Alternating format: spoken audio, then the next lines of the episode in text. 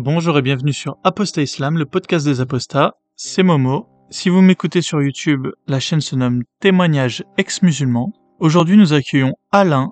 Alain qui est un Français qui a été converti à l'islam avant d'apostasier et qui va aujourd'hui nous partager son histoire.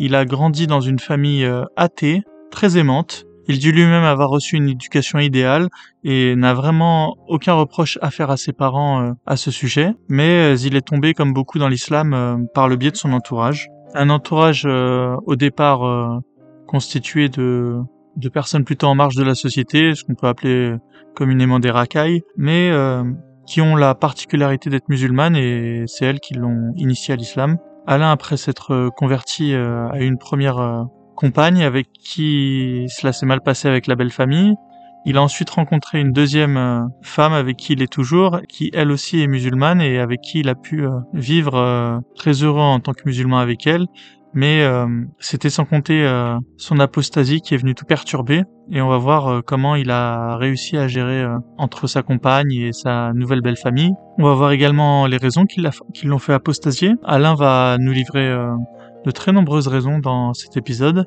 et il va également nous donner quelques clés, quelques conseils pour pour pouvoir apostasier et également donner son opinion sur la manière de traiter une personne apostate. Voilà, par exemple, si vous êtes parent et, que votre enfant euh, apostasie, comment gérer la situation, ce qu'il faut faire et ne pas faire. Donc tout ça, on va le voir euh, durant cet épisode. Et pour ma part, euh, je vous dis bonne interview. Bonjour et bienvenue sur Apostat Islam, le podcast des apostats. Aujourd'hui, nous accueillons Alain. Et Alain, je te laisse te présenter pour commencer. Bah, salut euh, Momo, merci euh, de m'accueillir. Donc moi je suis euh, en quelques mots, je suis un ex-converti, donc ex-converti à l'islam. Actuellement je suis enseignant-chercheur à l'université. Pour me définir, je pense que je suis une personne simple, qui aime bien les débats et les échanges. Euh, je vais parler de deux, trois valeurs qui sont importantes pour moi. Euh, la première, c'est la famille, l'entretien des liens familiaux. Je suis attaché à la valeur égalité, ça n'a pas toujours été le cas, on va en reparler. Euh, et puis, j'essaye d'être au quotidien quelqu'un qui fait preuve de réflexivité, c'est-à-dire qu'il essaye de penser contre lui-même. Ça, c'est quelque chose que j'ai appris euh, de par mon parcours, dont on va parler un peu. Je, pense que euh, le monde serait quand même, enfin, il serait meilleur si les gens étaient moins dogmatiques. C'est quelque chose que je supporte beaucoup, enfin, de plus en plus difficilement aujourd'hui. Euh, c'est sûrement lié au fait que je suis un apostat, hein, un apostat de l'islam. Mais je voulais préciser aussi en, propos un peu introductif de, de notre échange que moi, j'ai pas de haine particulière envers les musulmans.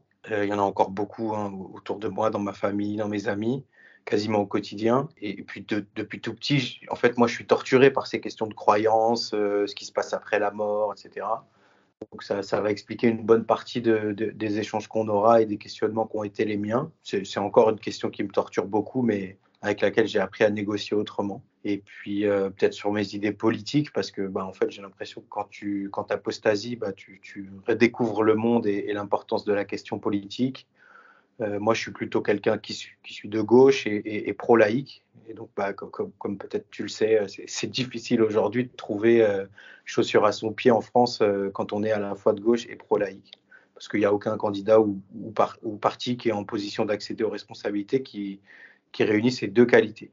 Bon, voilà, je sais pas, j'espère que c'est complet. A un candidat qui, euh, qui se rapprocherait le plus de, des idées, euh, en tout cas qui défendrait les apostats, ce serait lequel à ton avis? Je, pas, je pense à Chevènement, je pense à d'autres personnes, je pense à euh, l'ancien Premier ministre Cazeneuve.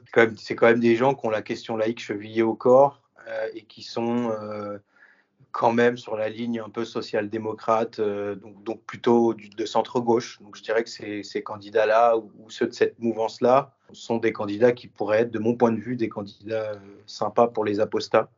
Mais, il faut quand même avoir une petite ouverture aux questions libérales, ce qui n'est pas le cas de, tous les apostats. Et c'est bien normal. Euh, ce serait peut-être la boussole, ce serait est-ce que la personne, le candidat, quelle valeur il porte à la laïcité? Est-ce qu'il en parle souvent? Est-ce qu'il s'en réfère? Est-ce qu'il est-ce qu'on sent chez lui euh, une envie de se battre pour cette valeur? Parce qu'elle n'est pas la valeur la plus sexy en ce moment euh, en France. Ouais, bah, la laïcité, c'est surtout un principe. Mais moi, ma question, c'est enfin, vraiment est-ce que le, le, le, ou la personne, et J'aimerais bien que ce soit là. D'ailleurs, je pense aussi à Carole Delga, que je n'ai pas cité tout à l'heure. Et, en fait, est-ce que cette personne-là, elle est prête à, défendre l'application de ce principe comme il a été pensé au départ? C'est-à-dire un principe qui permet de croire, bien sûr, mais aussi de ne pas croire, de changer de religion, d'en quitter pour en rejoindre aucune. Euh, moi, j'aime bien les gens qui disent que la laïcité, ça permet d'être de, complètement euh, euh, libre dans sa croyance, et c'est vrai, mais c'est aussi quelque chose qui doit te permettre de pouvoir la quitter dans des conditions optimales. Et aujourd'hui, cet aspect de l'application du principe de laïcité, il est sous-estimé par beaucoup de, personnalités politiques. sur ces considérations politiques, est-ce qu'on pourrait repartir sur ton enfance? Du coup, tu grandis dans une famille athée. est-ce que tu peux nous parler de ton, de ton enfance, voilà, la période avant la rencontre avec l'islam déjà, voir un peu dans quel schéma mental tu t'es, tu t'es inscrit. Euh. Ouais, avec plaisir. Euh, donc, bah, moi, je grandis pas, pas, pas loin de Paris, au sud. Bah, franchement, je pèse mes mots, mon enfance a été vraiment parfaite. Euh, en termes de cocon familial, en tout cas, enfin, comme tu l'as dit, hein, des parents athées, j'ai un frère, un petit frère, et sur le plan des, ouais, des conditions qu'on peut appeler socio-économiques. Mes parents avaient de l'argent, enfin, tu vois, ils avaient tous les deux un bon boulot, ils étaient cadres, euh, ils étaient aimants, ils étaient disponibles, ils s'entendaient bien, ils se disputaient pas à la maison, euh, j'étais toujours là pour moi. C'était des grands lecteurs, tu vois, il y avait plein de livres à la maison, il y en avait toujours plein d'ailleurs dans la maison parce qu'ils sont toujours là. Euh, et, ça, c'est vraiment un environnement que moi je trouve bah, vraiment propice à l'épanouissement intellectuel euh, euh, et, aussi à la réussite à, l'école. Tu vois, moi j'avais des bons résultats. Hein. Toujours eu des potes euh, de façon, on va dire, raisonnable. Je n'étais pas quelqu'un d'hyper populaire. J'étais un mec normal qui était assez discret. et, peut-être c'est là que mes premiers contacts avec l'islam et les musulmans se, sont, se sont faits. C'était au collège. Parce qu'en fait, si tu veux, j'ai grandi dans une ville où il y, a, y a vraiment beaucoup de musulmans. C'est une petite ville avec une grosse cité au milieu et, un quartier pavillonnaire en périphérie. Et moi, mes parents habitaient dans euh, une des maisons de ce quartier pavillonnaire. Mais bon, à partir du moment où tu vas au collège, qui est le collège de la ville, eh ben, tout est mélangé, tout le monde est mélangé. Et à la limite, moi, je trouve ça plutôt, plutôt bien. Mais, moi, je n'étais pas trop préparé à, ça, à rencontrer des gens qui étaient engagés religieusement, qui avaient des croyances fortes. Et puis, euh, ça a été aussi euh, l'occasion pour moi, le collège, d'être confronté à ouais, plus de comportements de type délinquance. Euh, et moi, j'étais assez attiré par ça. Je sais pas pourquoi, peut-être parce que je voulais contrebalancer cet environnement qui était ouais, parfait, comme je le disais, l'environnement familial. C'est la lecture que j'en fais aujourd'hui, en tout cas. Ouais, vers 15-16 ans, bah, je je suis vraiment tombé vraiment dans la, petite délinquance par mon entourage euh, amical euh, du collège, puis, puis après un peu du lycée, qui était aussi dans la ville. Et, euh, et je me suis rendu compte que ça me plaisait, ça m'attirait de transgresser des règles. de, Donc les règles, bah, je, ne sais pas, peut-être parce que dans, dans, ma vie auprès de mes, mes, parents, tu vois, on avait, j'avais pas vraiment de règles strictes, tu vois, on pouvait toujours discuter de tout quand, quand, je comprenais pas une règle, on me l'expliquait. Euh, et puis au final, je n'avais pas vraiment l'impression de la transgresser parce qu'il la faisait évoluer pour que ça me, convienne. Donc, euh, euh, ouais, je sais pas, j'étais attiré. Il y a aussi les, films, il y a le, rap. Tu vois, j'écoutais beaucoup de rap. Et dans le rap, il y a une forme d'éloge de la délinquance. il y a aussi d'ailleurs une forme d'éloge de l'islam ou, un, côté on touche pas à l'islam, y compris chez les rappeurs qui sont eux-mêmes pas musulmans. Et, tout ça, tu vois, qui, qui se rejoint. Donc, cet environnement idéal chez moi et puis dehors, bah, je vois bien qu'il euh, y, a des transgressions à plusieurs niveaux. Euh, le rap qui te monte un peu la tête. Ouais, il y a tous les films, tu vois, euh, La haine, Scarface, tous ces films-là, c'est à cet âge-là à peu près que je les ai vus. Donc, tu vois, tu te montes un peu la tête, puis tu te dis, bah, en fait, moi, je suis un, je suis un malade, quoi, je suis un fou. et tu te fais, tu te fais attirer par, par ça. Et, il se trouve que bah, moi, mon groupe de potes dans lequel je me suis à donner à ça, c'était euh, principalement des, personnes qui se définissaient comme musulmans. Ok. De se dire, euh, j'ai tout bien fait et, malheureusement, mon enfant se, retrouve dans le, dans le pire des scénarios, quoi, celui où il, il est attiré par la violence, la délinquance et, l'islam, si, si, on considère que l'islam euh, pose problème, évidemment. Ouais, qu'est-ce qu'ils bah ont, qu'est-ce qui a manqué à ton avis a posteriori à tes parents Est-ce qu'ils t'ont pas assez prévenu? Est-ce qu'ils t'ont pas, on pourrait dire peut-être dégoûté de la violence? Non, euh, enfin, je comprends tout à fait d'abord la question que tu poses et je crois que bah, ça c'est un lieu commun que je vais dire, mais je crois qu'il n'y a pas de manuel pour être parent et puis que c'est vraiment des éducations euh, personnalisées qu'il faut faire en fonction des questions que se posent les gamins, tout ça. Euh, peut-être, bon, moi, j'ai vraiment rien à reprocher à mes parents parce que les choix que j'ai faits, c'est moi qui les ai faits. Et si un jour ils entendent cet échange-là, bah, je veux qu'ils entendent bien que j'ai rien à leur reprocher. Mais s'il y avait un truc euh, sur lequel finalement peut-être les choses n'ont pas été aussi clairement dites et, peut-être pas aussi clairement depuis le début, parce que quand je me suis converti, là, les choses ont été dites, mais euh, c'est la question de, des raisons de leur athéisme à eux ou de leur agnosticisme. Enfin voilà, ma mère se définit comme athée, mon père se définit comme agnostique, mais il ne croit pas dans les grandes religions. Et en fait, pour eux, je crois que c'était une question complètement classée tu vois, c'est une question. Euh, parler de religion, c'est complètement has-been, c'est des mythes, c'est des fantasmes, et donc euh, on n'a pas besoin d'expliquer aux enfants que c'est des conneries parce que c'est des conneries. si tu veux, peut-être ça, ça aurait été euh, un endurcissement intellectuel que d'aborder ces questions-là à travers leur point de vue. Et ça m'aurait peut-être évité de, de tomber là-dedans si effectivement on considère que être musulman ou se convertir à l'islam c'est problématique, ce qui est mon cas aujourd'hui. Hein. En mmh. tout cas, je je pense qu'il faut éviter de, se convertir à, cette religion-là et, j'allais dire même aux autres, euh, parce que c'est se rajouter pas mal de contraintes.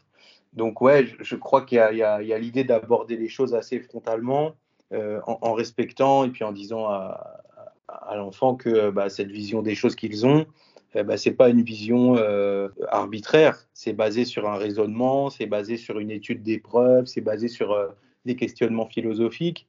Et ça construit les enfants, je crois, d'aborder ces questions-là assez tôt, tout en leur disant bien qu'il ne s'agit pas de tomber dans la haine des musulmans, mais, simplement de se dire que bah, le dogme ne tient pas la route à, plusieurs niveaux. On aura, on aura l'occasion d'en reparler. Et en plus, quand je te dis que j'ai rien à reprocher à mes parents, c'est en fait c'est parce que j'ai rien à reprocher à mes parents sociologiquement, sur la base d'arguments sociologiques, parce qu'en fait au départ, quand eux ont grandi dans la même ville que moi, donc une génération avant, euh, ces questions de religion ne se posaient pas du tout. C'est-à-dire qu'il y avait très très peu de musulmans dans cette ville. Je connais la société française euh, il y a quelques dizaines d'années. Bah, la question religieuse avait beaucoup moins de place dans la société qu'elle en a aujourd'hui. Et donc pour eux, c'était un non-sujet aussi parce que quand eux ont grandi, la manifestation des croyances religieuses dans l'espace public était très faible.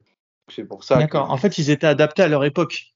Et euh, ils auraient dû te créer des anticorps pour t'adapter à la tienne. Mais bon, ils, c'était très compliqué pour eux de, comprendre euh, la nouvelle époque euh, du fait qu'ils bah, n'y avaient pas grandi.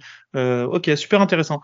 et du coup, tu n'as même pas de souvenir d'enfance où vous parlez de religion? C'était genre, est-ce que c'était un non-sujet ou alors c'était un sujet qui avait été peut-être traité mais que peut-être bah, pas assez Plusieurs fois quand j'étais petit, j'ai dit à mes parents que je voulais être prêtre. Et, parce que je te dis, j'ai toujours été vraiment torturé par ces questions-là. Et, euh, c'était un sujet euh, de dire, bah, euh, oh, ils rigolaient, quoi. Ça les, ça les faisait rire, quoi. Ils, disaient jamais, les religions, c'est des conneries, mais comment ça, prêtre Tu vas pas gâcher ta vie, tu pourras jamais. Enfin, tu sais, ils rigolaient, ils disaient, bah, tu pourras jamais avoir de. Ils ont jamais démonté, ils le prenaient pas au sérieux. En fait. Ok, non, c'est. en fait, ils se sont dit, c'est une aspiration qu'il a, et puis ça lui passera, quoi. Mais c'est intéressant, ça montre que le fait de ne pas prendre au sérieux un sujet, euh, finalement, leur a été euh, fatal. Enfin, fatal euh, dans un premier temps. Et bon, la bonne nouvelle, c'est que tu as ensuite, mais tu aurais pu être encore salafiste à, l'heure actuelle. Bon, bah, je pense qu'on a, on a à peu près détouré tout ça. Bah, est-ce que tu peux nous parler maintenant de ton, tes premiers contacts avec l'islam D'abord, d'ailleurs, ouais, vraiment tes premiers contacts. Qu'est-ce que tu penses de la religion Comment on te la présente je suis entré dans, l'islam par la porte de la délinquance. C'est un peu provocateur de le dire comme ça, mais c'est la, vérité. Euh, dans, ma famille, euh, mes parents, mes, oncles, tout ça, il n'y a pas de musulmans, personne n'est converti, enfin voilà. Mais 80, euh, 80 ou 90% de mes potes le sont.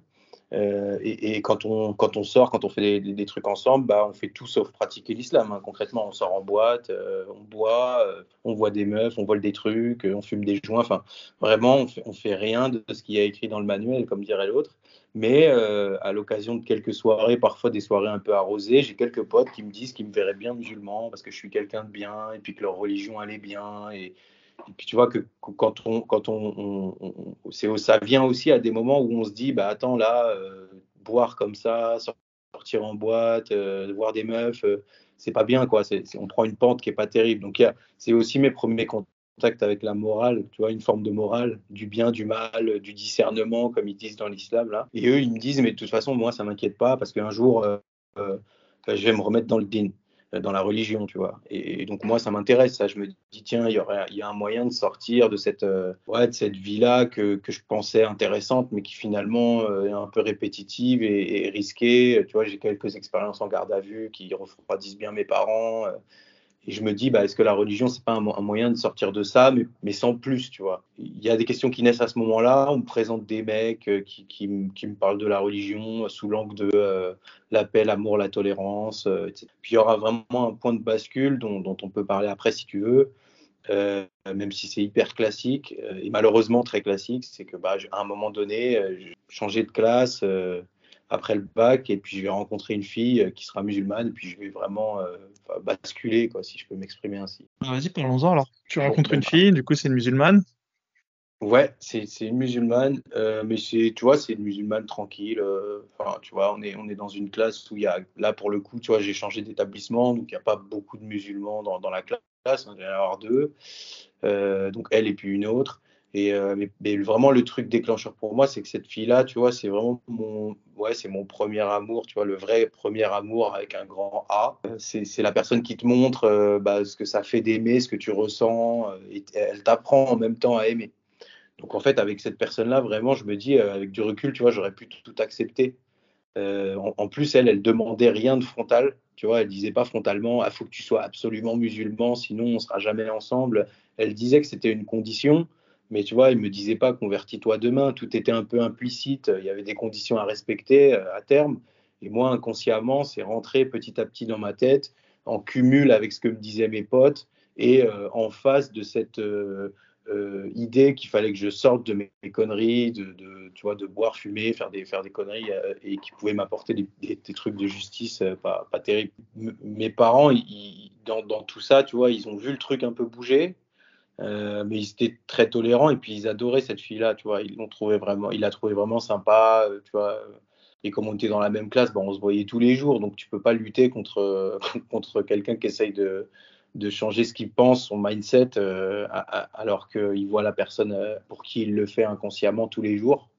moi, je me suis dit concrètement que c'était une occasion de sortir de mes conneries, d'être avec elle et de trouver une ligne droite, quoi, facile à suivre, et puis après d'accéder un au-delà qui m'avait l'air pas dégueulasse parce que je le connaissais mal. Tu vois, on m'avait pas encore décrit le paradis de l'islam complètement puéril. Et euh, je me suis senti un peu élu, tu vois. Je me suis dit, ah bah ouais, en fait, c'est venu à moi, c'est le maktoub, euh, voilà, etc. Et donc, avec cette fille-là, on va rester ensemble pendant quatre ans, en fait, hein, euh, sans se marier, parce que c'est son père qui décidait de tout dans sa famille et qui me considérait comme. bah, tu vois, pour eux, tu avais beau être musulman, il fallait être de la même nationalité qu'eux, tu vois, et c'était mieux encore si c'était de leur village.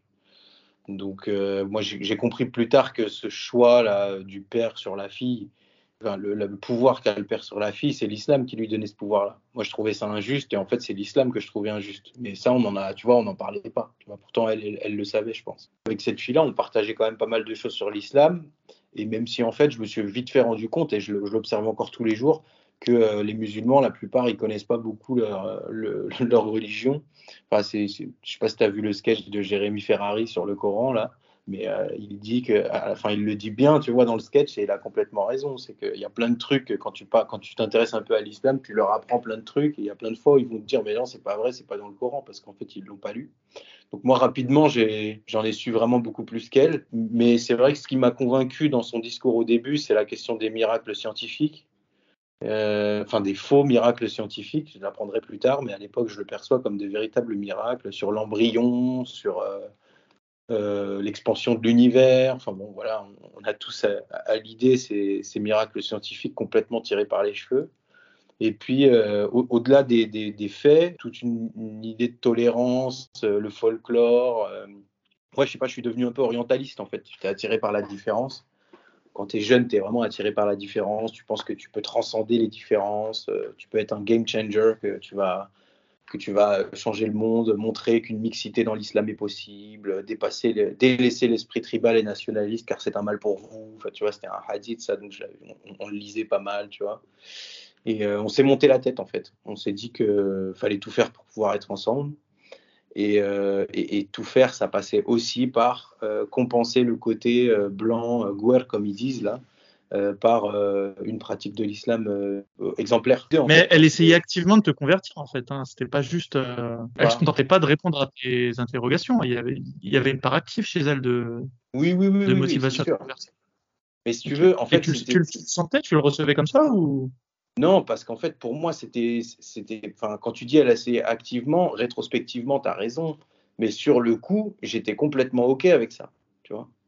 Donc, euh, donc, donc, je le ressentais pas plus que ça. Je me disais, bah, en fait, elle fait des choses pour mon bien. Tu vois, elle essaie de me rapprocher du bien. Je pense que, que ça s'est fait. Et en même temps, elle disait toujours, de toute façon, faut pas que tu te convertisses pour moi, faut que tu te convertisses pour Dieu, etc. Donc, donc ouais, j'ai quand même pris le temps de me dire, euh, faut que je sois convaincu avant. Mais j'étais complètement brouillé par la question de l'amour, quoi. Tu vois, c'est clair. Hein. Ça, c'est clair. Est-ce qu'il y avait la question du fait que normalement en islam, tu n'étais pas censé, euh, censé être en couple avec une personne? Bah, concrètement, euh, c'est 4 ans de quatre ans de culpabilisation. Hein. Pendant 4 ans, on était dans une relation euh, haram et donc on essayait de compenser par une pratique religieuse euh, individuelle élevée. Et, on, était tout à fait conscient que, islamiquement parlant, notre relation n'était pas OK. Mais en même temps, on se disait qu'on avait des circonstances atténuantes parce qu'en fait, c'est son père qui n'était pas chaud. Tu vois. On se disait, mais nous, on est OK pour se marier demain tu vois, et être, dans le halal. Il voulait pas parce que j'étais blanc, parce que truc, et puis pas, il fallait pas, parce qu'en fait, c'était vraiment une famille euh, très traditionnaliste, et, et c'était pas une, famille de, musulmans euh, rigoristes, hein, c'était pas du tout, tu vois, le, son frère, la meuf, là, il, venait, euh, il venait, il ramenait ses copines non musulmanes à dormir chez eux, etc. Eux, ils étaient dans une vision traditionnelle du truc, tu vois, et la vision traditionnelle du truc, c'est le père qui décide quand on parle des filles, et, et c'est mieux si on se marie avec quelqu'un du bled, quoi du bled euh, parce que c'est peut-être le moyen de faire venir quelqu'un du bled ici et aussi parce que euh, le père il sait mieux que sa fille ce qui est bon pour elle. il le sait au bout de combien de temps que vous êtes ensemble, le père? Ouais, il, le sait tard. Hein. Il le sait tard. Il le sait au bout de deux ans et demi, je crois. Il commence à essayer d'en parler. Euh, au bout de trois ans, trois ans et demi, elle le dit clairement. il le prend comment le père? Ouais, Il le prend mal. Les parents ils le prennent comment? Voilà, la mère, elle, elle dit rien, tu vois. Enfin, elle, elle reste effacée, elle dit il faut écouter le père, quoi. Et, le père, il le prend mal, tu vois. Il lui demande d'arrêter ça. Il lui dit que de toute façon, c'est mort, ça arrive, ça, y a pas ça arrivera jamais. Donc, elle, elle, elle, est déçue, elle est triste, moi aussi. Euh, et, on s'entête, quoi. On essaye de, tu vois, on fait des petites stratégies. On, fait venir son père dans, fait, elle fait venir euh, pendant le tarawih le soir de, du ramadan, elle fait venir son père dans la même mosquée que moi. Donc je prie à côté de lui et je me dis, vas-y, il faut que je lui parle, je vais, je vais, essayer de lui parler, de le convaincre, euh, tu vois. Donc je fais plusieurs tarawih à côté de lui, tu vois, et c'est long tarawih, mais je, je sais pas, j'ai jamais réussi à lui parler, tu vois, il avait dit trop de trucs. Euh, il t'a jamais parlé, vous vous êtes jamais euh, parlé hein. Non, non, non, on a été côte à côte pendant plusieurs minutes, heures. Mais il savait que c'était toi ou? Non, je pense qu'il savait pas. Je pense qu'il savait pas. Le but c'était que je lui parle, mais j'ai jamais réussi. Euh...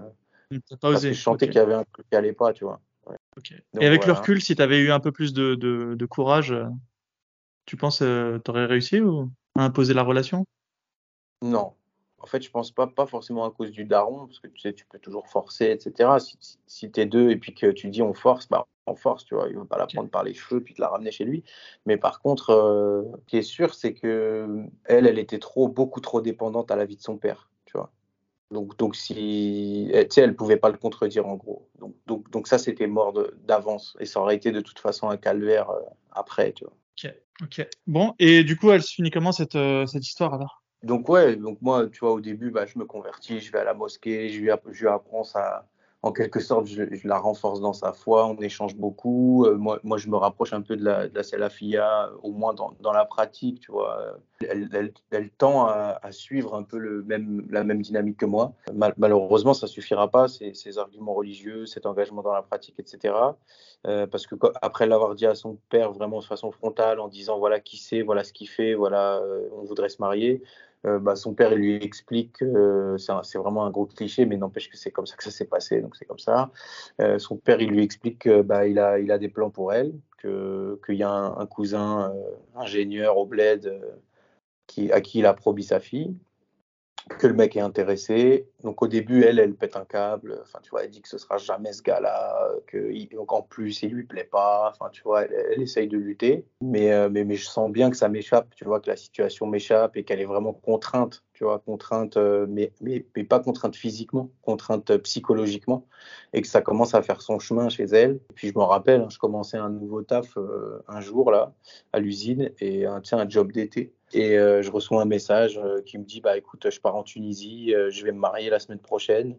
merci pour tout et adieu quoi. Bah, si tu veux, là tu vois moi je tombe de, de, haut, mais je me doutais que ça finirait comme ça, mais tu tombes quand même de haut. On va dire deux trois semaines après, je verrai des photos de leur mariage sur sur internet et, et j'ai jamais eu de nouvelles depuis ça, à part des nouvelles par par personne interposée, tu vois. Ça, ça s'est fini comme ça quoi, tout seul comme un con. voilà. Est-ce qu'à posteriori, il n'y a pas un manque d'énergie aussi euh, chez toi J'ai pas l'impression que tu, tu tentes euh, vraiment euh, de forcer le, le destin. J'ai pas forcé. à ce moment-là. C'est vrai, j'ai pas forcé. C'est vrai, j'ai pas forcé. Mais pour moi, quand, en fait, si tu veux, comme j'étais dans la religion, pour moi, ça y est, ils étaient mariés religieusement. Et si je venais m'en mêler là-dedans, et eh ben, c'était des péchés, c'était tout. Et puis c'était mmh, aussi. Tu vois. Donc, puis en plus, bah, qu'est-ce que tu veux faire quoi? C'est terminé sur le coup, sur le coup, je suis le con de l'histoire parce que tu vois, je suis devenu musulman, je suis hyper croyant, hyper pratiquant, j'ai tous les, je coche toutes les cases euh, du, du bon parti euh, marital. Bah non quoi. Donc ouais, c'est vrai. Sur, le coup, je me sens un peu le con. Et du coup, c'est quoi ton état d'esprit alors euh, pour les mois et les années qui suivent cette histoire alors? Je bah, que déjà avec les filles, t'es vacciné, mais. Non, même pas, même pas, parce que bah, tu sais, j'ai jamais, j'ai jamais fait de généralité, euh, c'est pas dans ma, dans ma nature, mais en gros, j'étais un peu ouais, revanchard, quoi. Je me dis, bah, ok, tu, tu, vous voulez pas de moi, bah, vous allez voir, euh, bah, vous allez voir ce que vous ratez, quoi. Et donc, bah, forcément, quand tu vas pas bien, c'est comme tout le monde, hein, tu, te refugies, tu te réfugies, tu, tu te renfermes dans ton, dans ton seul refuge qui sera toujours là pour toi, c'est-à-dire ton Dieu imaginaire. Et donc, euh, bah, c'est là que j'ai vraiment une approche plus, plus intégrale euh, de la religion, plus globale euh, dans, dans, tous les espaces, dans toutes les sphères de ma vie. Évidemment, je suivais le Coran, je suivais dans une certaine mesure la Sunna à travers les hadiths, mais, mais je commence aussi à bien, bien renforcer. Tu vois, je, regarde le faire, je regarde des, des, ouais, des, des prédicateurs qui, qu'on qualifierait aujourd'hui de, de, de, de, vraiment radicaux. Euh, tu vois, par exemple, mmh. tout ça, là. Hussein, je le regarde déjà à l'époque. Euh, Oudaifa, là, enfin, il s'appelle plus comme ça maintenant, là, Abu Oudaifa. Rachid Algeri. Voilà. Euh, tu vois, des, des, mecs comme ça, quoi. Tu vois, et, ces mecs-là, ils, ont ils ont des prêches agressifs et donc ils te renforcent dans ton truc.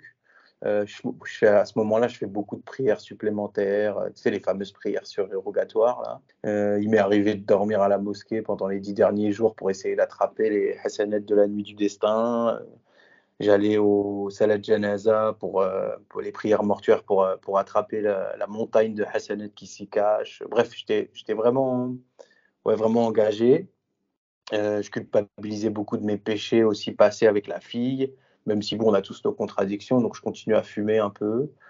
Par contre, euh, moi, je buvais plus du tout. Tout était vraiment euh, halal chez mes parents. Ouais, j'étais vraiment revanchard vis-à-vis de cette, euh, cette décision qu'avait prise son père et puis qu'elle, elle ait suivi la décision. Et donc, Par rapport à tes parents? Bah, ouais, bah, mes, Comment est-ce qu'ils. Parce qu'au début, ils te voient te convertir, on va dire, gentiment. Et puis ils voient euh, ta montée en puissance. Euh. En plus, eux sont athées, donc euh, en théorie, plus tu te radicalises entre guillemets, et plus tu es à l'opposé de de leurs valeurs supposées. Comment est-ce qu'ils accueillent ça? T'as des anecdotes Tu sais, mon père, il allait des fois dans ma chambre, et il prenait des livres et il venait me voir, il me disait mais ça c'est quand même bizarre et tout. Puis ça c'est faux scientifiquement. Donc tu sais, il continuait à parler avec moi, mais il a jamais rompu le lien. Et je pense que c'est ça qui m'a permis un jour quand même d'attraper la perche c'est que ouais, il m'a donné des arguments et moi j'étais entêté dans mon truc, c'est comme ça, j'y crois, c'est pas autrement, machin et truc. Et ma mère, elle me disait, mais pourquoi tu te caches dans ta chambre pour faire ta prière et tout? On sait que tu fais la prière, on le voit, il y a ton tapis, il y a tout, tu peux pas nous cacher ça, on est tes parents, on le voit. Progressivement, en fait, ils ont tissé un nouveau lien avec quelqu'un avec qui ils étaient plus du tout d'accord sur pas grand-chose, en fait. Hein. Enfin, on était d'accord sur pas grand-chose, objectivement. Mais comme moi, il y avait cette tolérance de leur part, bah, j'ai jamais essayé de les convertir, par exemple, tu vois, et, j'ai jamais été quelqu'un qui, qui, était prosélyte. Donc avec mes parents aussi, il n'y a jamais eu de baisse d'amour que j'avais envers eux, ou, leur image, elle n'a jamais été dégradée dans mon regard. Mais il y a quand même des trucs qui m'ont qui m'ont vite gêné par rapport à ça, justement. C'est aussi ce, maintien du, ce maintien du lien, pardon, qui a fait que ma distinction du monde croyant mécréant, bah, elle, me gênait beaucoup, hein, parce que croyant mécréant, paradis enfer, quoi. Et donc ça, ça me gênait beaucoup, tu vois, vis-à-vis de, vis-à-vis de mes parents, parce que, bah, comme je te le disais, euh, j'ai en fait rien à leur reprocher sur rien. Et pour moi, c'est vraiment des modèles euh, de vie euh, saine, respectueuse, avec des, apports positifs sur la société. Et, donc, je me suis dit, bah ouais, mais donc moi, ces gens-là, euh, ma religion, elle les envoie en enfer, tu vois. Ça, ça m'a toujours un peu gêné, même si je m'en suis pas fait une maladie au début. Ça m'a toujours un On peu. était sûr? euh, sur Ils peuvent en enfer? Bah, dans le Est-ce que tu as demandé confirmation? Est-ce que, as... Est-ce que tu t'es pas dit, euh, ah, peut-être qu'ils vont pas aller en enfer parce que, parce que seul Dieu sait? Ouais, bah, moi, c'est ce que me disait, euh, par exemple, la première copine, là, quand je lui parlais de ça, c'est ce qu'elle me disait. Elle me disait, ouais, il n'y a que Dieu qui sait qui va aller en enfer. Mais moi, je lui disais, mais, mais non, dans le Coran, c'est clair. Tu vois, c'est, y a pas, c'est pas que Dieu Dieu, il a déjà parlé, tu vois, pourquoi il va, il va se contredire? Donc après, je suis allé aussi sur des, euh, consulter des fatwas, tu vois, des, je suis allé sur Alim Sharia, tu vois, le, site là de, des salafs là sur, euh, sur internet, et j'ai vu qu'effectivement la destination des mécréants c'était c'était l'enfer, qu'il n'y avait pas de doute, peu importe ce qu'ils faisaient. Et Qardawi aussi, le, chef là de, de, je sais plus là, ouais, eh ben, pareil. Non, mais je sais plus où est-ce qu'il est, lui. Euh, il était au Qatar. Mais tu sais qu'Al-Azhar, c'est la plus grande mosquée euh, du monde islamique. Hein. Ouais, mais non, mais lui, il n'était pas, il était pas, il était pas à Lazare. il, bah, était, il s'est fait, parce qu'il s'est fait, il s'est fait, il s'est fait exclure d'Égypte et ensuite il est parti se réfugier au Qatar. Euh, ce qui montre quand même euh, les liens du Qatar avec euh, les frères musulmans. Mais à la base, c'est pas n'importe quoi. Là, il avait quand même. C'est un peu le, le pape non, bien sûr, des musulmans. Ouais, ouais, ouais. En, tout cas, il, clair, a il, a, il, a une autorité spirituelle très très forte dans, chez les sunnites, on va dire. Donc ce mec-là, bah, il était clair aussi là-dessus. Donc ça, ça m'a un peu, ça me faisait chier, tu vois. Mais j'ai pas trouvé de de, réponse à ça tout de suite. Ou en tout cas, j'arrivais à m'en arranger quand même. Et euh, vous aviez jamais de discussion religieuse avec tes parents? Parce que t'as pas quand même tenté euh, une espèce de tentative de, conversion euh, envers tes parents non. jamais. Jamais, jamais, jamais. Vraiment, il n'y a aucun moment où je me suis dit, tiens, il faudrait que, ou ça serait bien que. Je me le suis dit dans ma tête. Je me suis dit, putain, si ça se trouve, un jour, ils vont se convertir, tu vois, et là, oh là, là, je serais trop heureux et tout. Mais je me suis mais, c'était impossible pour moi d'aller euh, discuter avec eux. Euh, peut-être parce que eux m'avaient jamais bourré le crâne avec ça, et aussi parce que, euh, avec avec ce que eux ils pensaient, tu vois. Donc je voulais pas faire la même, je voulais pas faire l'inverse. Moi, je voulais faire la même chose qu'eux, respecter leurs croyances et comme ils respectaient la mienne, parce qu'objectivement ils la respectaient, même si elle était nouvelle et qu'ils n'étaient pas d'accord avec. Je me suis dit que ce serait bien peut-être un jour qu'ils se convertissent, mais jamais, au grand jamais, j'ai essayé de de eux de les, de les convertir. quoi. J'aurais été hyper mal à l'aise pour faire ça. Et puis je vais te dire, euh, si j'avais essayé, je pense qu'ils auraient démonté mes arguments en, en 20 minutes. Quoi. Ah, mais ça, tu pouvais pas le savoir quand tu étais musulman. Et d'ailleurs, comment est-ce que tu aurais pu présupposer qu'ils étaient contre l'islam? Peut-être que ça, ils étaient orientalistes aussi euh. Non, non, non. C'est, en fait, pour eux, euh, l'islam, et c'est pas un sujet en soi, pour eux, les religions dans leur ensemble, c'est des conneries. Et, donc, euh, bah, l'islam, bien sûr, est une religion, donc c'est une connerie. Et ils ont des arguments qui, les convainquent, eux, euh, mais, en fait, si tu veux, c'est le genre de personne, tout simplement, qui va te dire euh, bah, Attends, tu crois vraiment que quelqu'un a ouvert la mer en deux, quoi Tu vois, et, donc, bah, quand c'est autant des évidences pour les gens, ça, c'est des gens qui sont complètement, j'allais dire, vaccinés, quoi. Tu vois, tu peux pas, peux pas les convaincre en fait. Pour eux, c'est des aberrations. Même le, mythe le plus banal, euh, il, est complètement aberrant. Et aujourd'hui, pour moi, c'est mon cas aussi. Mais à l'époque, ça l'était pas. Ok. Donc tu croyais à la mer en deux euh, et Adam créé à partir de, bien sûr, terre. Je croyais à tout. Euh, l'homme créé à partir de terre, la femme à partir de la côte de l'homme, Adam et Ève, tout, ouais, toutes les conneries. Enfin bon, voilà. Quoi, grosse connerie à laquelle tu croyais euh, je sais pas, le, le, le là, le, cheval qui, qui vole avec euh, un cordage, tête d'homme, ça j'y croyais, ça. Tu vois, je me suis dit, ah ouais, j'aimerais bien le rencontrer, quoi. Et tu sais qu'en Arabie Saoudite, ils ont encore le l'anneau en métal euh, auquel t'attachais le, le bourrac. Tu peux aller le voir. Bah ouais. Donc peut-être qu'il existe, c'est ce que tu veux me dire. je sais pas. en tout cas, il y a l'anneau. Après. Ouais, c'est ça. Mais je sais plus, il y, a, dans ces logiques de reliques, là, pour moi, les, reliques, ça, tu sais, c'est des logiques de reliques, c'est des, des, des, trucs un peu post-chrétiens. Enfin, tu vois, les chrétiens, ils font beaucoup ça. Et en fait, euh, ça, c'est tout à fait la preuve qu'ils ont bien remarqué que c'était difficile à croire, tu vois, pour, qu'on te sorte un anneau du bourrard, euh, qu'on te sorte euh, l'épée et le fourreau du prophète, enfin, tu vois, ça, c'est bien la preuve qu'il faut remettre un peu de tangible parce que tout est mystique, tu vois. Euh, tout, est, tout, est, tout est supposé, tout doit être avalé, etc. Mais les cerveaux humains sont, sont construits de façon tous différents et il y a des gens qui n'arrivent pas à avaler ça. Donc il leur faut un peu de tangible pour pouvoir faire rentrer euh, des aberrations. Tu vois. Et pour moi, euh, l'anneau, c'est plutôt la démonstration que le truc n'est pas crédible et que, et que, et que, et que l'anneau, il a été ajouté par je sais pas quel gars plus tard, quand, quand, de toute façon on a monté l'édifice islamique en lien avec la conquête politique. Quoi. Est-ce qu'il y avait déjà des choses qui commençaient euh, ou que tu n'as jamais réussi à intégrer, euh, qui te faisaient déjà douter? Est-ce que le verre était déjà dans le, fruit euh? bah, Je te dis, pour moi, le, gros, gros, gros sujet, et ça c'est propre, je pense, à pas mal de convertis, je ne peux pas parler à leur, à leur, place, mais je parle en mon nom, c'est vraiment ce sujet autour des parents. Et, l'idée que bah, la religion de paix, d'amour et de tolérance que j'ai rejoint, qui va m'emmener au paradis, va emmener mes parents en enfer.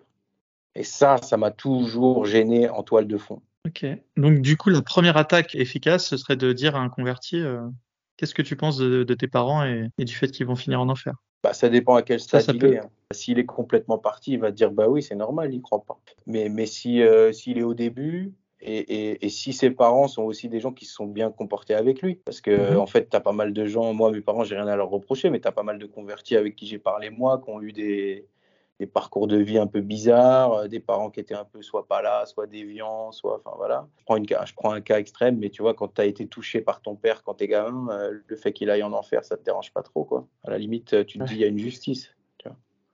Et est-ce que tu en parlais d'ailleurs au imam du fait qu'ils allaient en enfer? Parce que la réponse de ta copine, bon, ok, mais est-ce que tu as, as, demandé une autorité un peu supérieure?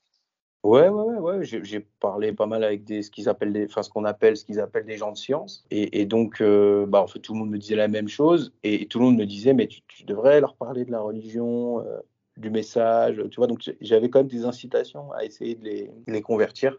Mais j'ai jamais donné suite. Euh, donc, j'avais acté un peu qu'ils iraient en enfer, ou, finalement, je l'avais pas acté, peut-être avec du recul. Et c'est resté toujours derrière, comme ça et c'est un, un, des premiers trucs que, que, l'apostasie m'a permis, quoi, de me libérer de, de, cette, idée-là que mes parents, qui sont pour moi vraiment les. Enfin, ils font partie des dix meilleures personnes sur Terre, quoi, et que je connais en tout cas, qu'ils aillent en enfer, je trouvais ça aberrant. Ça, ça m'a libéré vraiment. Super. Et est-ce qu'on peut développer euh, donc, euh, ton chemin vers l'apostasie à présent? Ouais, bah, c'est paradoxalement, euh, peut-être, mon, chemin vers l'apostasie, il passe par ma copine d'après, que j'ai rencontré en fait assez rapidement euh, en allant à un mariage. Cette personne-là que j'ai rencontrée, c'est quelqu'un qui a changé ma vie à plusieurs égards. C'est quelqu'un qui, qui est, en fait euh, musulmane mais de culture modérée. et c'est elle par, par notre couple. Donc nous, pour le coup là, tu vois, on s'est on s'est marié très vite. Hein, quelques semaines après s'être rencontrés, on a fait le mariage religieux. et puis on n'a jamais fait le mariage civil parce que j'avais pas, j'étais pas chaud pour, pour, plein de raisons autres que, que celle de mon amour pour elle.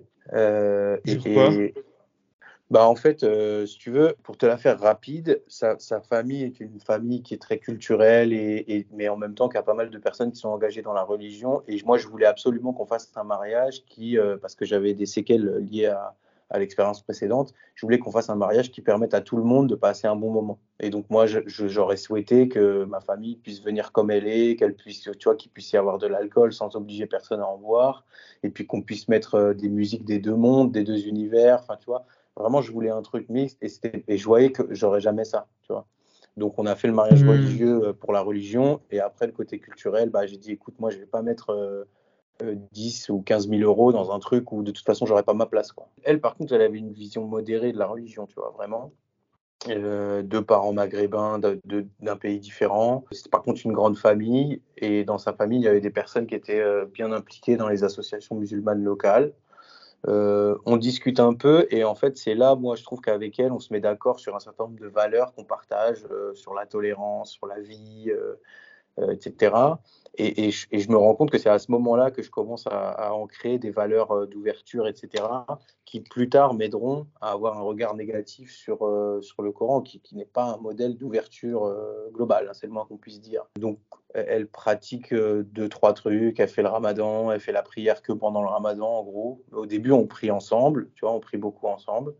on mange à la halal, bien sûr, et on fait pas grand-chose d'autre elle n'a a pas beaucoup de connaissances sur, sur l'islam en vérité. Hein. C'est plus un, islam euh, ouais, tradit comme ça. Et donc on fait pas mal de choses. Moi, je, moi, je connaissais bien le Coran, je connaissais bien l'arabe et donc euh, j'ai pas mal guidé la prière avec ses potes à elle. Tu vois, quand on faisait des soirées et tout, c'est moi parfois qui guidais la prière. Je récite bien aussi. J'ai un, un, bon accent donc elle était vraiment fière de ça. Tu vois, j'ai vu que ça, ça avait augmenté son amour pour moi. Et puis, euh, donc ça, ça va durer entre 4 et ouais, 4 ans, 4 ans et demi. Et, puis après, euh, c'est là que moi, je vais rebasculer, comme on dit, euh, à partir de, de, de, 1er d'août. Alors, je ne sais pas si tu veux qu'on en parle tout de suite ou, ou pas. non, j'ai quand même plein de questions. Vous n'avez pas, vous avez pas essayé d'avoir des enfants? Parce que c'est quand même le, rôle premier du mariage chez les musulmans, c'est d'avoir la famille, non? Ouais. C'est pas bah, juste d'analyser la relation, en théorie. Ouais, tu as raison, tu raison. La question des enfants est venue rapidement. Je voulais pas. Euh, je voulais pas parce que moi, dans ma famille, euh, on fait des enfants plus tard. Et, mes parents m'ont toujours dit qu'il fallait finir ses études quand avant d'avoir des enfants. Et j'étais assez convaincu par ça. En fait, moi, j'étais encore étudiant pendant tous ces temps-là. Hein. Tu vois, j'ai fini mon, master et puis après, j'ai engagé ma carrière scientifique.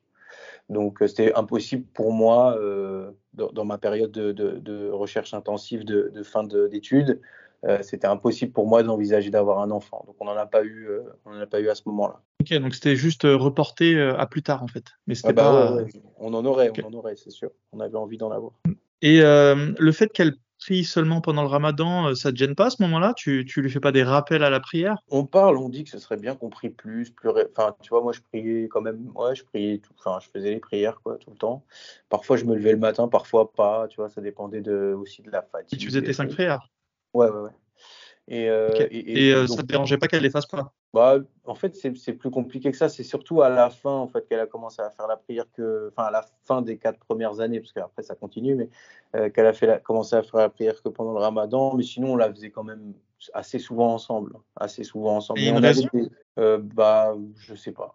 La prière, c'est quand même un bon indicateur de son islamité, dans le sens où faire la prière et ensuite cesser de la faire et ne la faire que pendant le ramadan, des fois, ça, ça laisse transparaître euh, quelque chose.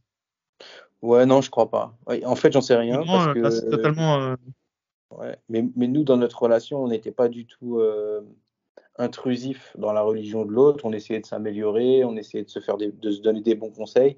Mais bon, chacun fait comme il peut, quoi. Tu vois, chacun fait comme il peut. Non, mais il n'y a, pas de souci. De toute façon, votre relation était de toute façon atypique. Hein. Enfin, même s'il y a de plus en plus de relations de ce type-là en France aujourd'hui, mais je veux dire, on est quand même sur un modèle euh, euh, qui vient tout juste de se créer. Donc, euh, Émergent. Mais je peux te dire que dans une famille du bled, j'imagine mal le scénario où madame cesse de faire la prière et dit à monsieur de, qu'elle ne la fera à présent que pendant le ramadan. Quoi. Je... Bah Évidemment que tout est possible, hein, tu vois ce que je veux dire. Mais... Ça n'a pas été dit, tu vois, ça n'a pas été dit. Hmm. Ça s'est fait comme ça, quoi. Et on s'est pas pris la tête. Ok, quel problème.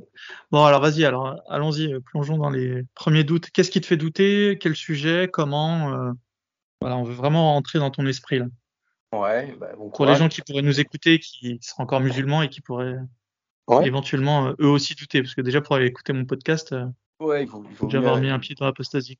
C'est ça, il vaut mieux. il vaut mieux, je conseille. Hein.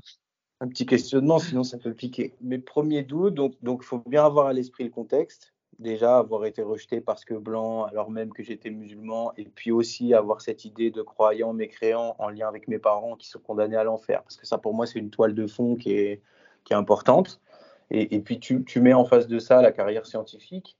Et je vais, je vais t'expliquer pourquoi je parle de ça. Euh, moi, en fait, j'ai rapidement accordé une, une crédibilité euh, très, très importante à la parole scientifique.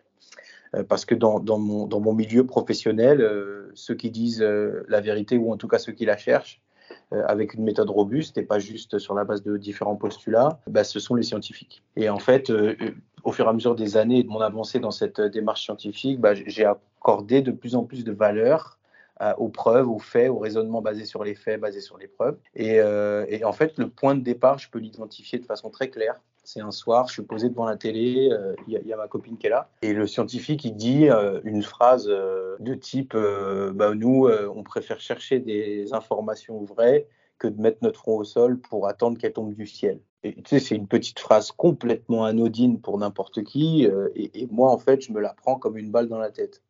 Et je me dis Mais pourquoi il dit ça?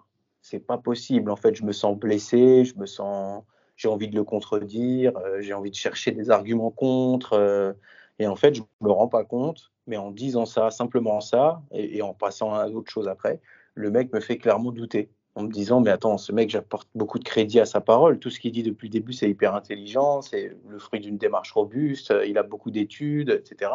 Et là, il vient d'entacher directement ma croyance, sauf que moi, j'ai une double identité. Je suis, à l'époque, je suis musulman, mais je suis aussi scientifique. Et en fait, ma carrière scientifique fait que le, raisonnement sur les faits a pris progressivement le pas sur les croyances euh, non examinées. C'est là aussi que reviennent pas mal de doutes préalables sur la question de, des valeurs, mes parents, etc. Donc tous ces trucs-là commençaient à me, sembler un peu, euh, un peu bizarres, euh, un peu, un peu puérils, et j'avais beaucoup de mal avec le fait que la religion que j'ai aimée pendant maintenant enfin plusieurs années, hein, euh, envoyer mes parents directement en enfer, ça devenait difficile à accepter pour moi d'un coup après cette phrase. Et je me rappelle avoir passé une nuit assez longue et pas en avoir parlé tout de suite à ma, à ma, à ma copine de l'époque parce que, euh, parce que je savais pas du tout comment amener le truc, tu vois, mais c'était vraiment un déclencheur. Et à partir de cette histoire-là, bah, c'est un mois de dingue qui a commencé, un, mois, tu vois, 30 jours, avec euh, une sorte de grosse déprime, euh, en tout cas un état dépressif, parce qu'en fait, je déprimais pas, hein. j'avais l'impression chaque heure de me rapprocher de euh, la sortie de l'obscurité. C'est vraiment très nettement ça que j'ai ressenti. Et puis au bout d'un moment, bah, elle se rend compte que je suis dans cette démarche-là, ma, ma copine de l'époque. Et puis bah, d'abord, elle dit qu'elle va partir, que que c'est pas possible et puis elle revient sur ce qu'elle dit, puis elle part vraiment, puis elle revient. Euh, on parle de faire la ruqya, euh, tu vois, on se dit, mais il faudrait faire la ruqya, parce que la ruqya, ça va, ça, va t'enlever, tu dois avoir un, un, genou en toi, un genou non musulman, enfin, tu vois, et, donc tu croyais ça Bah non, bien sûr, là, j'y croyais déjà plus, en fait, quand on, quand, quand on m'a dit ça. de base, tu y crois, Enfin, de base, à, ta plus forte période d'islamité.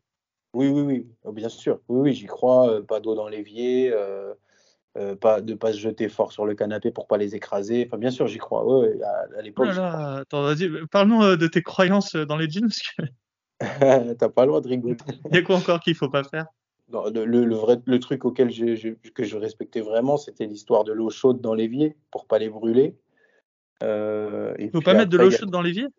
Ouais, pas mettre de l'eau chaude dans l'évier parce que ça peut les brûler. Il faut mettre que de l'eau froide. Tu, tu, lavais la vaisselle à l'eau froide? Euh, Non, c'est plus, euh, tu sais, quand tu fais bouillir quelque chose et qu'il te reste de l'eau, si tu veux la, la, jeter, il faut pas la jeter quand elle est chaude parce que ça peut les brûler. Mais, bien sûr, quand je te le dis aujourd'hui, je me sens bête. Mais, mais à l'époque, j'y croyais. Et puis, il y a aussi le truc de dire, euh, quand tu arrives quelque part, euh, qu'il y a un canapé, il faut pas te jeter dessus en courant, tu vois, fort et tout. Il faut s'asseoir doucement pour que les, les, jeans ils, aient la possibilité de, de, de s'enlever de là. Mais qui t'a foutu ces idées dans la tête? Bah, personne, en fait. Personne et tout le monde, en fait. C'est un environnement, tu as l'environnement musulman autour de toi. Et puis, bah, petit à petit, quand tu te convertis, tu te dis, bah, je vais prendre l'ensemble, je vais finalement accepter l'ensemble. Et donc, euh, bah, à, partir de ce moment-là, tu as enlevé tout filtre rationnel et tout rentre. Tout rentre, tu vois, c'est c'est porte ouverte. Donc, euh, donc voilà, c'est ça. Et, et, et, au moment où j'ai commencé à douter, bah, c'est là que tous les trucs, tous les trucs un peu aberrants de ce type-là, euh, bon, j'ai commencé à me dire, bah là, euh, ouais, t'es parti dans un sacré délire, euh, mec. ce mois, ce fameux mois de tu vas pas bien et où ta, ta copine, enfin ta femme, je sais pas comment l'appeler, elle, elle remarque que ça va pas. Elle te voit sur des sites internet, elle te voit sur écouter des vidéos YouTube que tu devrais pas écouter, genre Magie Doukacha, j'en sais rien. Ouais, c'est ça. Euh, c'est ça. Et en plus, là, à partir de ce mois-là, je commence à lui partager. Tu vois, je commence à lui envoyer des trucs, tu vois, à lui dire, bah, il y a ça. Et elle me dit, ouais, mais je cherche et tout. Et je lui dis, mais ouais, mais. Et puis, et puis des fois, elle me dit, mais non, on voit les choses autrement. Et donc, moi, je deviens. Euh, bah, tu sais, tu as ta petite période coraniste, tu as ta petite période moutazilite. Euh, tu es encore musulman à ce moment-là bah, j'ai pas officiellement dit que je l'étais plus, mais dans ma tête, un, jour je le suis, le lendemain je suis coraniste, euh, le surlendemain, je suis apostat. Le surlendemain, je deviens moutazilite. Donc je suis dans une période vraiment instable. C'est pour ça que je te parle d'état dépressif, c'est que c'est difficile pour moi de fixer. Un gros argument. Ouais, des, des arguments. Un truc qui fait mal, tu vois bah, pendant un mois, ça vient en, ça vient en rafale. Donc, euh, je, je, peux, je, vais t'en citer toute une, toute une flopée qui arrive ensemble si tu veux après. Mais euh, un, un, déclencheur fort pour moi, c'est la vidéo, la, une des premières vidéos de Shérif Gaber, qui a été sous-titrée en français, là, le, le youtubeur égyptien. Là, je crois qu'il est égyptien, je, peux, je me trompe okay. peut-être. Mais tu l'enverras et je les mettrai en description. Ouais. ouais. Bah, et, tu me les mettras, toutes les vidéos qui t'ont bien, bien fait mal, tu les mettras en description, ouais. on va les mettre en description. Ouais, donc il y, y, a le côté les gens qui critiquent, donc bien sûr Majid Oukasha qui est, qui, qui, bon, qui, qui est majeur hein, sur ces questions-là. Je ne suis pas d'accord avec lui sur pas mal de trucs politiques, ou en tout cas qui ont l'air d'être dits politiquement dans ce qu'il dit parfois. Mais par contre, le travail qu'il fait, c'est un travail phénoménal, indispensable et qui m'a beaucoup aidé. Euh, ça, c'est clair et net. Donc ça, tu tombes sur Oukasha, quelques vidéos. Lui, il a débunké, par exemple, les faux miracles scientifiques du Coran. Et moi, je t'ai dit que c'était mmh. un des arguments qui m'avait convaincu il y a aussi euh, plein de valeurs qui marchent plus quoi tu vois tu, tu dis putain mais en fait le Coran je le lisais je l'apprenais par cœur mais je le comprenais pas quoi tu vois la violence tu la vois à, à plein d'endroits euh, tu, tu, te rends compte que l'histoire des versets abrogeants abrogés bah en fait c'est toujours les versets violents qui abrogent les versets euh, tolérants mmh. et, et, donc en fait à partir du moment où euh, où, où tu as, as, compris ça, bah, c'est qu'en fait, toute la part tolérante ou une bonne part tolérante, euh, à vous votre religion, à moi la mienne, ça par exemple, c'est un verset abrogé. C'est totalement abrogé, ouais. Et puis après, bah, je tombe sur les, les, les, approches historiques de la mise par écrit du Coran. Donc François de Roche, Collège de France, euh, plus tard euh, Ali Amir Moedzi sur le Coran des historiens. Qu'est-ce qui te gêne dans Amir Moedzi Enfin, qu'est-ce qui te gêne en tant que musulman, je veux dire? Euh, en tant que musulman, ce qui me gêne euh, au, au, début, mais, mais, en fait, il me enfin, je suis vite, je suis convaincu en quelques secondes. Hein. Euh, ce qui me gêne, c'est que le mec dit, euh, en gros, euh, l'histoire musulmane, théologique musulmane n'est pas crédible. Et il commence comme ça, tu vois. Et donc ça, déjà, ça fait mal. Et tu te dis, mais pourquoi il dit ça? Et puis après, il le démontre. Alors ça, ça fait encore plus mal. Et puis, et puis après, bah, tu sais, il revient sur la présence de d'apocryphes, donc des textes écrits par des hommes, hein, je précise, écrits par des hommes, d'apocryphes juifs, repris en l'état ou presque dans le Coran. Mmh. Et donc en, en disant ça, euh, il te prouve, enfin, il, fait tomber le château, quoi. il fait tomber le château de cartes. Hein. C'est-à-dire que si, on a repris des textes écrits par des hommes, c'est que c'est pas Dieu qui parle, point. Et donc si le, Coran n'est pas la parole de Dieu, l'islam est faux.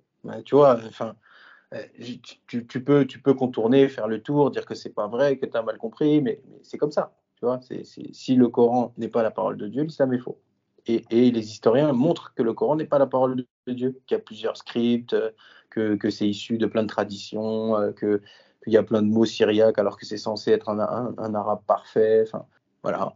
Et puis après, euh, donc ça c'est le côté historique. Puis après, dans les autres arguments un peu, euh, un peu costauds, euh, tu as, les hadiths qu'on te cache un peu, quoi. Tu vois, je sais pas, le hadith de, le hadith de, de Aïcha, par exemple, et son mariage avec le prophète. On, va, on va y revenir plus tard, si tu veux bien, parce que c'est un, un, truc qui, un argument qui, qui me tient à, cœur et qui m'a moi aussi fait beaucoup de. Bah, je pense que c'est le bon moment d'en parler. T'en tu es, au courant du mariage d'Aïcha avec le prophète euh, quand tu es musulman Comment tu le présentes Comment non. tu le reçois Comment tu essayes de, de, le contourner Je suis pas au courant. Je suis pas au courant.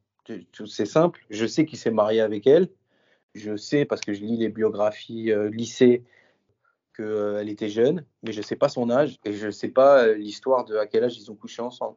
Donc en fait, je suis, je suis dans, l'ignorance complète sur cette question du mariage. Et puis bah, après, quand tu tombes sur les, les, les critiques comme, euh, comme Mukasha, mais aussi tu peux aller voir des coranistes hein, qui vont te sortir des hadiths assez, euh, assez incroyables.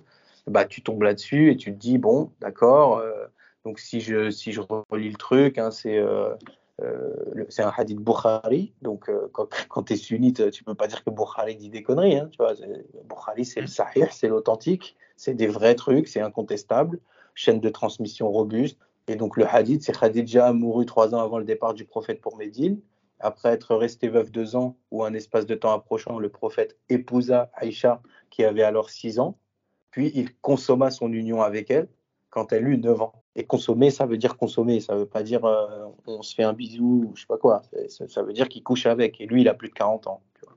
Ça, ça, je peux pas. Tu, me le mets en face des yeux, je peux pas. Ah, Peut-être toujours des gens qui peuvent s'arranger avec ça, mais moi, je peux pas. Là, donc, je deviens là, là c'est là que je rentre dans une phase euh, de colère.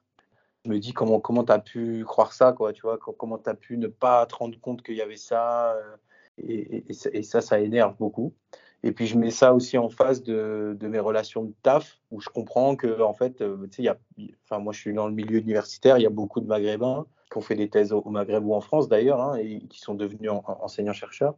Et en fait, la, plupart d'entre eux, euh, ou beaucoup d'entre eux en tout cas, plutôt que la plupart, ne sont pas pratiquants ou, clairement se définissent comme apostats. Et, moi, je trouvais ça bizarre quand j'étais musulman, mais maintenant, je trouve ça évident, tu vois, parce que c'est des scientifiques et donc ils ont fait le, le, le, choix que je suis en train de faire.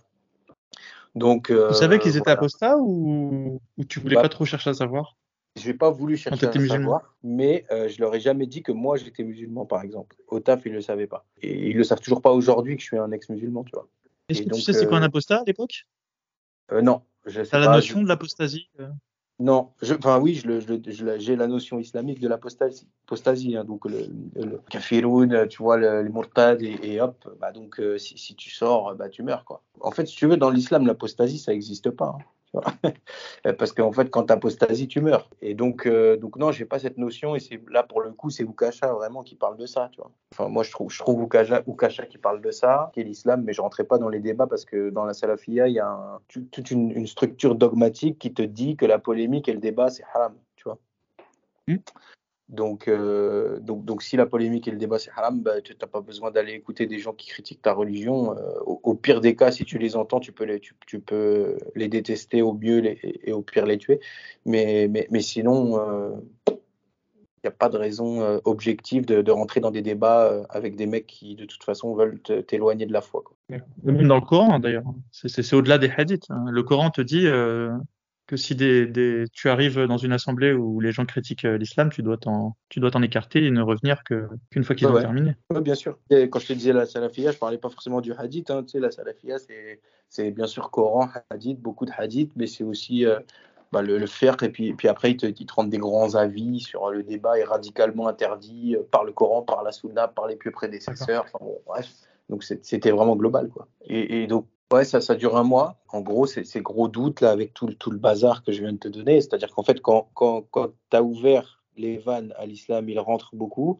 Mais dès que tu commences à douter, euh, ça ressort très vite et tout devient aberrant. Donc, euh, elle, a, elle, a, rapidement, euh, ma, ma, copine de l'époque, elle a rapidement abandonné en fait le fait de me reconvaincre. même si dans sa famille, tout le monde n'a pas abandonné. Il y a des gens qui ont essayé de me convaincre, on est allé parler, tout ça, mais bon. Ah, elle n'a elle a pas gardé l'information pour elle, elle l'a transmis à sa famille euh, le fait que tu doutais sur l'islam? Elle en a parlé à, des personnes choisies. C'était pas toute sa famille parce qu'elle voulait pas me mettre en, porte-à-faux ou en difficulté, tu vois. Bah, c'est elle-même qui se met en porte-à-faux en plus, euh, parce qu'elle t'a choisi quand même. En plus, en plus, en plus, mais mm. c'est aussi pour moi, pour me protéger. Elle l'a fait vraiment pour ça, je, je l'ai senti. Et donc elle en a parlé à sa mère, qui a pas cherché à me convaincre sa mère. Hein. Elle n'a pas, pas si mal pris que ça, et elle n'a pas trop cherché à me convaincre. Euh, elle, a dit, bah, bien sûr, bah, Hugo, il a sa liberté de conscience, euh, mais bon, dans l'islam, il faut que tu sois avec un musulman, c'est tout. elle l'a dit comme ça, mais c'était pas de l'ordre de l'injonction ou de l'ordre. Elle a, rappelé le truc et puis elle a dit, bah, fais comme tu veux, parce que bah, sa maman, elle a eu quand même une, vie un peu difficile et donc elle sait que tout se passe pas toujours comme c'est écrit dans le manuel, quoi. Et puis euh, après, on a parlé à son père, qui lui a plus, on y allait, on y allait un peu. Et lui, euh, est-ce qu'il est loin en fait Il n'est pas à côté. On y est allé un peu et euh, il a essayé de me convaincre euh, en, me, donnant des arguments, mais il savait jamais quoi répondre à, mes arguments à part bah oui, mais ça c'est comme ça, il faut y croire. bon voilà, tu vois des, trucs. Ou alors ça, bah non, mais nous, nous, on veut savoir quels arguments ne lui ont pas plu au beau-père. Déjà, tu as eu le courage de parler à ton beau-père d'islam, mais à ce moment-là, quand tu lui parles, il, il pense que tu es apostat ou il pense que tu as des doutes sur l'islam? Déjà, ça, bah, ça change tout euh, à la discussion d'ailleurs. Euh, en fait, euh, factuellement, je pense que ma copine lui dit il n'y croit plus, mais lui, il pense que j'ai juste une baisse de foi, tu vois. Ce qui arrive souvent. Donc voilà. Ouais, bien sûr. Bah, oui, c'est un problème connu des musulmans qui a le concept de la baisse de foi. Donc, Mais tu, tu, vois la différence, tu vois la nuance. présenter un musulman qu'un tel a une baisse de foi et un tel est apostat, c'est pas la même discussion qui va suivre. Ouais, non, mais elle lui dit, euh, elle, lui dit que j'y crois plus et que j'ai trop de doutes et que donc comme j'ai trop de doutes, j'y crois plus. Et lui, il croit que j'ai une baisse de foi et donc il essaie de me. Alors déjà, d'abord, il, je me rappelle, tu vois, il, me sort des, des, des versets, euh, comment dire, des versets positifs tu vois, de, l'islam, la vision positive de l'islam. Donc, je lui dis, mais moi, c'est pas de ça que j'ai envie de parler. Euh, des, je lui dis, c'est des versets abrogés. Il dit, comment ça? Je lui dis, bah, je, je, lui démontre que c'est des versets abrogés. Il me dit, bon, bah alors, donc, mmh. euh, donc c'est que de la violence, etc. Je lui dis, bah non, pas que, mais il y a ça, ça, ça, ça. Je lui parle de Aïcha, de trucs. Euh, enfin, le mariage avec Aïcha, par exemple. Et donc, il, me dit, oui, à l'époque, à l'époque, c'était le contexte, c'était pour la protéger je rentre pas dans le truc, mais en gros, dans ma tête, j'ai. Euh, bah, si tu veux juste la protéger, tu couches pas avec elle quand elle a 9 ans. Tu vois, mais ça, tu lui dis pas, ça. Non, ça, je lui dis pas parce que je veux pas rentrer dans ça. J'ai pas envie, j'ai pas envie qu'il y, ait vraiment du. Tu vois, que ce soit, ça devienne violent, tu vois. Tu le pousses pas dans ses retranchements euh, par respect, on va dire. Euh, le respect, on va dire, qu'on pourrait devoir à un aîné. Ouais, c'est ça. Et donc, exact. En fait, j'ai vraiment du. Enfin, je le respecte en tant que personne et donc j'ai pas envie qu'il se mette en colère d'autant qu'il y a sa fille à côté, tu vois, j'ai pas envie que ce soit un, mélodrame, vois. Et donc, euh, et, donc au final, euh, la, discussion dure longtemps sur pas mal d'arguments. Je lui parle de l'histoire, il me dit que l'histoire c'est des conneries. Enfin bon, voilà. Et donc à la fin, il en arrive à la conclusion que, que je suis récupérable, tu vois. Puis il s'énerve un peu, tout ça. Et, et, moi, je me casse, tu vois. Et, euh, et, je me dis, bah ok, bah, on est loin, je te rappelle qu'on est loin, tu vois, il est loin, et je suis loin de chez moi. Et donc, euh, je dors là-bas et je lui dis, bah, moi, euh, à, 7 h demain matin, je me barre. Je prends le train et je me barre. Et, et je dis à ma copine de je lui dis, si tu veux, viens avec moi. On va trouver une solution ensemble pour continuer à vivre ensemble ou reste là. Mais si tu restes là, bah, pour moi, le message sera clair. Tu auras choisi ton papa et c'est pas la première fois que ça m'arrive dans ma vie. Donc, je sais comment réagir face à ça, tu vois. Et, et donc, au final, le, lendemain, bah, elle part avec moi.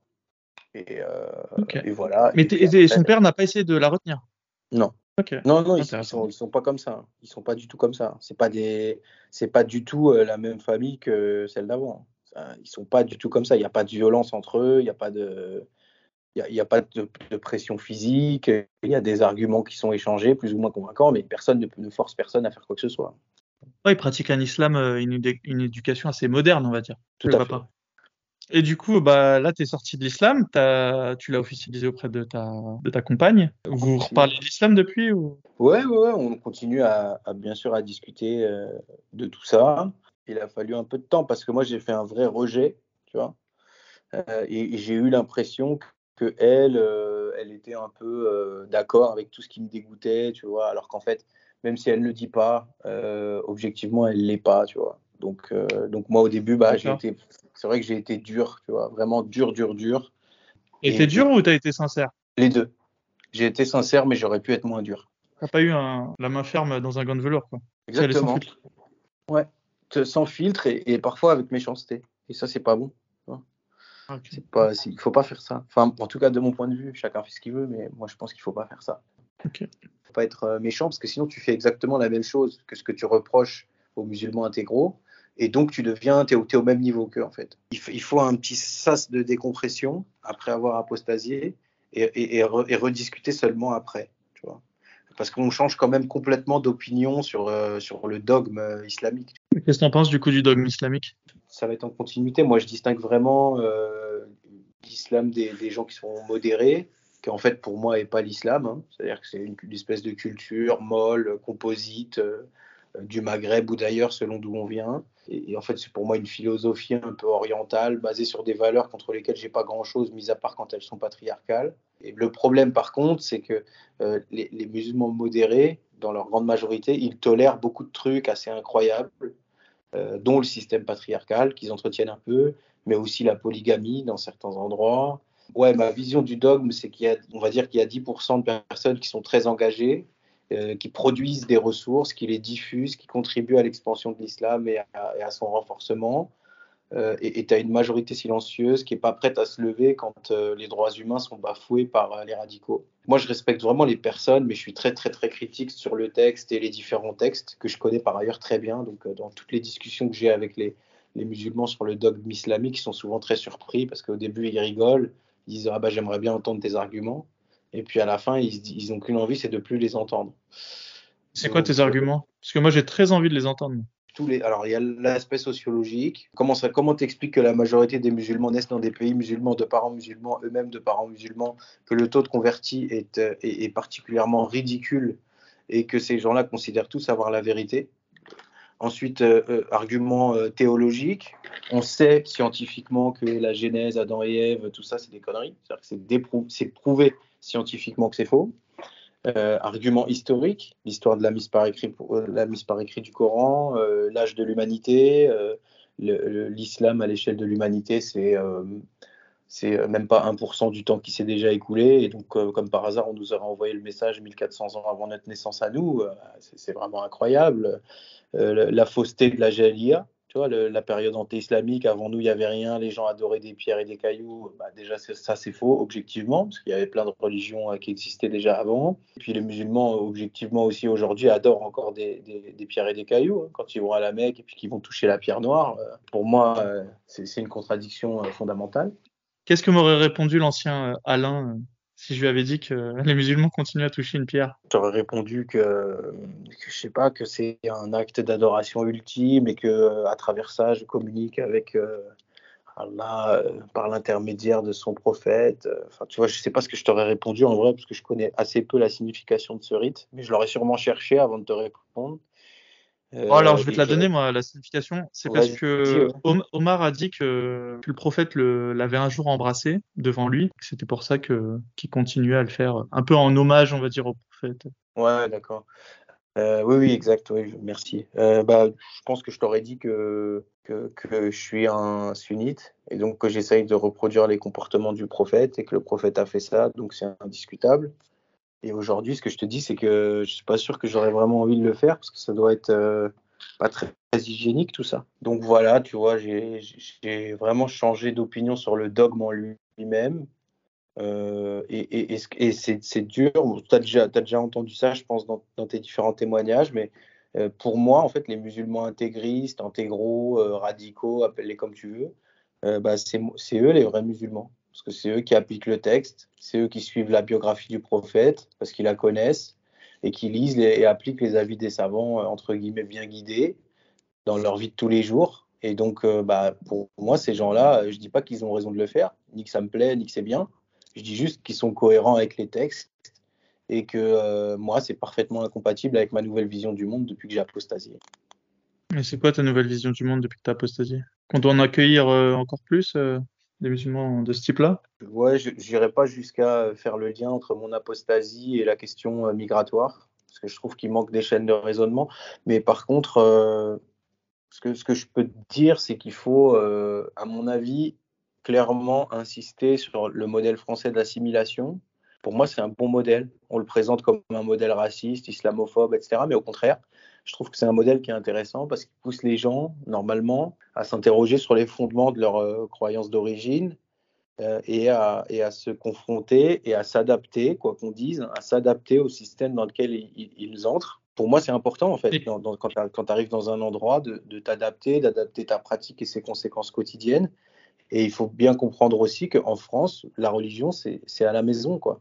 et c'est comme ça.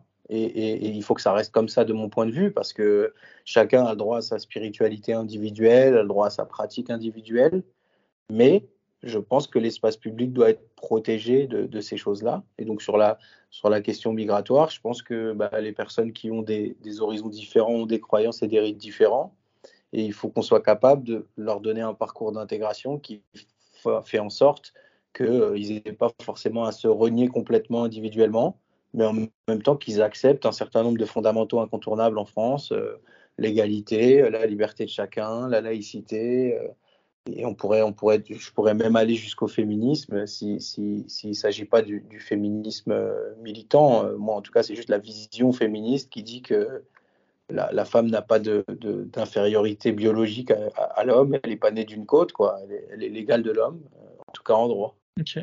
Et qui le présente comme raciste et islamophobe, euh, ce modèle euh, d'intégration que tu viens de nous présenter? Ben, C'est les associations. Euh, alors, il y a une partie de l'extrême gauche qui est en proximité électorale et, intellectuelle avec les associations de défense des droits de l'homme qui sont noyautées ou, influencées au moins par, par la question islamique, par, les, musulmans militants. Alors, on peut parler des on pourrait parler des frères musulmans, mais moi j'ai assez peu d'éléments là-dessus pour, pouvoir en parler de façon pertinente. Mais en tout cas, je vois bien qu'il y a une forme d'islam politisé qui se développe au sein des associations de défense des droits de l'homme qui, qui visent par l'action de ces associations-là euh, à affaiblir le principe de laïcité et à présenter le modèle d'assimilation comme un modèle islamophobe. Donc moi déjà, je réfute le mot islamophobe. Hein. Donc euh, je, considère que l'islamophobie, c'est un, délire. Euh, enfin, je veux dire, on a le droit, déjà, on a le droit d'avoir peur. Et, en plus, moi, je suis contre les actes anti-musulmans qui visent les personnes. Mais par contre, les textes ou une religion en particulier, on peut la critiquer, la triturer dans tous les sens. Et, ça, je, serais prêt dans ma nouvelle vision du monde, comme, comme tu m'as posé la question, à me, à, me, battre pour ça, quoi. Tu vois, pour qu'on puisse continuer à critiquer toutes ces, toutes ces croyances euh, spirituelles, métaphysiques, euh, qui ne reposent pas sur les preuves. Est-ce que tu penses que ces assauts d'extrême gauche euh, ou les assauts qui défendent les droits de l'homme, elles se rendent compte qu'elles affaiblissent le principe de laïcité ou elles s'en foutent dans le sens où ça paye électoralement Puisqu'on peut comprendre la logique admettons que tu es boutiquier et que tu es une asso euh, de ce type-là, plus tu fais venir euh, d'immigrés euh, musulmans, par exemple, et plus ton asso va, va gagner en, enfin, va grossir, puisque quelque part, tu vas obtenir bah, plus de fonds, plus de subventions. Est-ce que est-ce que c'est pas une visée de boutiquier, quoi? Ou alors ils le font vraiment parce qu'il y a un angle mort dans leur pensée. Enfin, c'est vraiment pas fait exprès entre guillemets. Je pense que dans ces assos-là, il y a deux types de profils en fait. Tu as, des gens qui ont un vrai objectif, parmi lesquels les personnes qui souhaitent euh, promouvoir, euh, diffuser euh, l'islam. Et puis, tu as des personnes qui sont un peu des idiots utiles, on va dire, de cela, qui, sous couvert de la lutte pour les droits, qui est tout à fait un, combat complètement légitime et indispensable, oublient que la promotion de l'islam, si, elle est, si elle fonctionne à, à 10-15 ans, bah, c'est un, sujet quand même. C'est un gros sujet pour les droits des personnes et, le modèle français n'est pas un modèle multiculturel. Donc, si c'est pas un modèle multiculturel, euh, eh ben, il faut accepter les personnes, y compris les musulmans, donc, mais pas seulement, tous les gens qui ont une croyance euh, qui a des implications pour la société, euh, doivent, doivent, accepter que le modèle français n'est pas un modèle confessionnel. Tu vois, il, ne reconnaît pas les confessions. Ça, c'est du registre du personnel. Et donc, dans ces assauts-là, à un moment donné, il faut aussi, je pense qu'elles prennent conscience que peu importe leur visée, que ce soit de croissance, d'influence de, de, ou je sais pas quoi, il faut qu'elles comprennent qu'elles sont en train de scier la branche sur laquelle elles sont assises parce que, euh, in fine, toutes les religions, et l'islam est une religion dont il en fait partie, toutes les religions réduisent les droits des gens qui, ne sont pas membres de la religion en question. C'est, je veux dire, c'est incontestable historiquement, sociologiquement et même théologiquement. Tu vois, il y a des statuts inférieurs dans l'islam pour les personnes qui ne sont pas musulmans. Donc ouais, euh, je pense que ces assauts-là, je ne sais pas quels sont leurs objectifs, mais en tout cas, ce qui est sûr, c'est que c'est du court terme et c'est du, euh, mal réfléchi. Quoi. Ok. Qu'est-ce que tu penses faire alors euh, à l'avenir Tu as posté depuis combien d'années d'ailleurs bah, Ça fait 4 ans et demi maintenant, là. Et donc ça fait un petit moment. Pendant longtemps, j'ai dit que cette question de l'apostasie, bah, c'était un, un, choix excellent que j'avais fait. Et puis, en tout cas, moi, je le trouve excellent et j'invite tous les musulmans qui m'écoutent à le faire. vous verrez les bienfaits que ça vous apporte. Euh, avec bien sûr un certain nombre de, difficultés au départ, mais intellectuellement, spirituellement, etc., c'est très stimulant. Et donc, moi, j'ai rejoint récemment une, une, sorte de communauté en ligne, euh, un, Discord sur les ex-musulmans. Je crois que tu mets souvent le, le, lien en bas de tes vidéos, et moi, c'est en tout cas, c'est en, bas, en bas de tes vidéos que, j'ai trouvé le lien, donc j'en profite pour te remercier. Et, dans ce Discord-là, les échanges sont vraiment euh, très stimulants. Tu vois, on échange sur nos situations, tout, ça. Et, ça m'a quand même donné envie de m'investir un peu plus à l'avenir euh, dans, la question de la visibilisation de l'apostasie. Et, et d'ailleurs, le témoignage que je fais auprès de toi, parce que tu nous en donnes la possibilité, eh ben, c'est un, un moyen pour moi à la fois de, vider mon sac euh, de façon ramassée, laisser un témoignage éventuellement pour des enfants que j'aurai plus tard et, mais c'est aussi un moyen pour moi de diffuser la critique morale et scientifique de la religion musulmane. Et, peut-être un jour, enfin en tout cas j'aimerais trouver des formes d'investissement plus, plus variées dans cette euh, critique de la religion musulmane, sans bien sûr euh, me faire une, lubie de, faire chier les musulmans. Hein. L'idée c'est de déconstruire progressivement le dogme et que chacun puisse avoir les moyens de s'émanciper s'il le souhaite. Ça c'est un projet que j'ai euh, vraiment en tête et je ne sais pas encore comment il va se traduire concrètement mais je sais que ça occupera une place importante dans, dans mes projets d'avenir en lien avec le sujet qui nous occupe aujourd'hui. Ok, super. Et je voulais savoir, aujourd'hui, tu me dis que tu es encore avec ta compagne. comment est-ce que vous parlez de l'islam De quelle manière tu argumentes Peut-être que tu parles déjà avec elle des enfants que vous aurez éventuellement. comment est-ce que vous allez les éduquer? En fait, c'est très compliqué si tu considères que les musulmans ont vraiment lu le Coran moi, je trouve pas ça si compliqué que ça. Euh, en tout cas, j'ai trouvé ça compliqué. Et puis, la discussion m'a montré que ça n'était pas tant que ça. Euh, parce que ce qu'il faut, c'est se mettre d'accord sur des valeurs. Et c'est bien être OK avec l'idée selon laquelle l'éducation des enfants sera une éducation libre. C'est-à-dire qu'on n'impose pas et on ne dit pas mm-hmm. que l'un ou l'autre a la vérité. Par contre, on ne met pas le sujet sous le tapis, parce que moi, je l'ai vécu, ça, que le sujet soit entre guillemets sous le tapis. Et donc, on aborde cette question-là et, nous, on, envisage de le faire comme ça. Alors, je ne te, dis pas que ça va marcher. Pour l'instant, on n'a pas d'enfant, j'en sais rien. Donc, ça reste un, ça reste un projet. Mais, non, mais sur quoi vous mettez d'accord? Ah bah, Sur quoi on se met d'accord? Bah, Sur euh, bah, concrètement, tu vois, l'égalité entre les femmes et les hommes, c'est pas négociable. Euh, sur euh, et, donc ça c'est ok, c'est clair, il n'y a aucun doute là-dessus. Euh, bah, ça la dérange pas, hein, tu me diras. Hein, dans le bah, scénario où tu es musulman, c'était elle qui avait, c'était toi qui avais la l'autorité sur elle. Donc, mais sur quelles sont ces concessions, par exemple, à ta, compagne Ces concessions, bah déjà être avec moi, c'est une belle concession par rapport à sa foi, non? Tu crois pas? Bah, Je sais pas. Moi, moi je pars du bah, principe que tu es une personne exceptionnelle, donc en quoi ce serait une concession J'apprécie beaucoup. C'est une concession parce que dans le Coran, il y a écrit qu'elle peut pas être avec moi. Donc en faisant ça, elle, fait, euh, elle fait exactement le contraire de ce qui est écrit dans le Coran. Donc si tu veux, comme preuve de distance par rapport au texte, ah, je vois pas beaucoup plus, quoi. je, je vois pas beaucoup plus. Par exemple, la circoncision, si vous avez un enfant, est-ce que vous allez la faire ou vous n'allez pas la faire? Bon, Ça, c'est un sujet qu'on a encore en, discussion, tu vois. C'est pas un sujet réglé. Ah, tu vois, tu vois que moi, je peux te chercher, hein, si tu veux, dans les retranchements. Donc, euh, pour toi, c'est oui ou c'est non la circoncision? Bah, Pour moi, c'est plutôt non. Mais, Et elle, j'imagine, c'est plutôt oui, mais ça va... au bout d'un moment, le, le zizi va falloir le couper, hein, le prépuce. Donc, euh, non, moi, c'est un truc sur lequel je suis prêt à lâcher, ça. Ok, mais alors sur quoi elle, elle est prête à lâcher? Bah, elle, lâche déjà sur pas mal de trucs, comme je t'ai dit, hein, sur le déjà le je sais pas, j'ai vu lâcher que sur le fait de rester avec toi. Ah mais... Tu vois, par exemple, l'éducation des enfants, islamiquement, c'est très codé. Tu vois, tu es censé apprendre à tes enfants à prier, tu es censé leur demander de faire le ramadan, tout ça. Bah, ça, tu vois, moi, je lui ai dit que ça, moi, je voulais pas. Et euh, ce, que, ce que je voulais te dire aussi, c'est euh, c'est sûr, c'est pas le choix de la facilité. Le plus simple, c'est d'être avec quelqu'un qui croit comme toi euh, et, et, de dire bah, tout ce qui va à l'encontre de ce que moi je pense, ben, c'est foutu et, et, donc on peut pas être ensemble. Mais moi, je crois pas à ça parce qu'en fait, quand j'ai quitté la religion, elle avait rien demandé et elle est restée quand même, tu vois. Et donc, donc si elle est restée, c'est bien qu'il y a quelque chose de plus fort que ça, tu vois.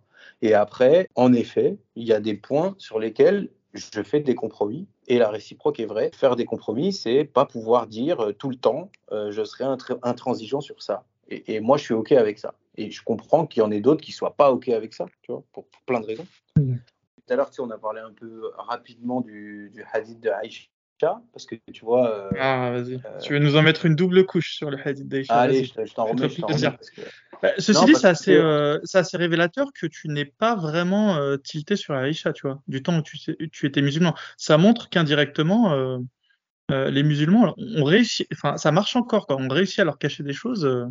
Bah, clairement, c'est complètement occulté, ça.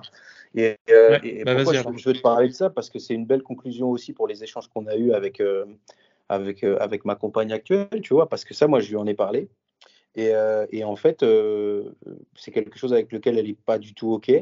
Bien sûr, elle n'est pas pour la pédophilie, ce serait, ce serait un vrai problème. Et on en est arrivé à, vraiment à discuter de ça sur le fond, et ça nous a aidé aussi à stabiliser sa distance avec le dogme. Tu vois ce que je veux dire? Donc ça veut dire que tu peux utiliser cet argument-là aussi, euh, non pas pour dégoûter complètement la personne de sa foi, parce que chaque, chose, chaque chose en son temps, et puis on continuera à discuter, et puis ce sera, ce sera comme ça, mais je veux dire, cet argument-là, je trouve que c'est une belle clé d'entrée pour discuter et, aider les gens à mettre, à mettre, les choses à distance.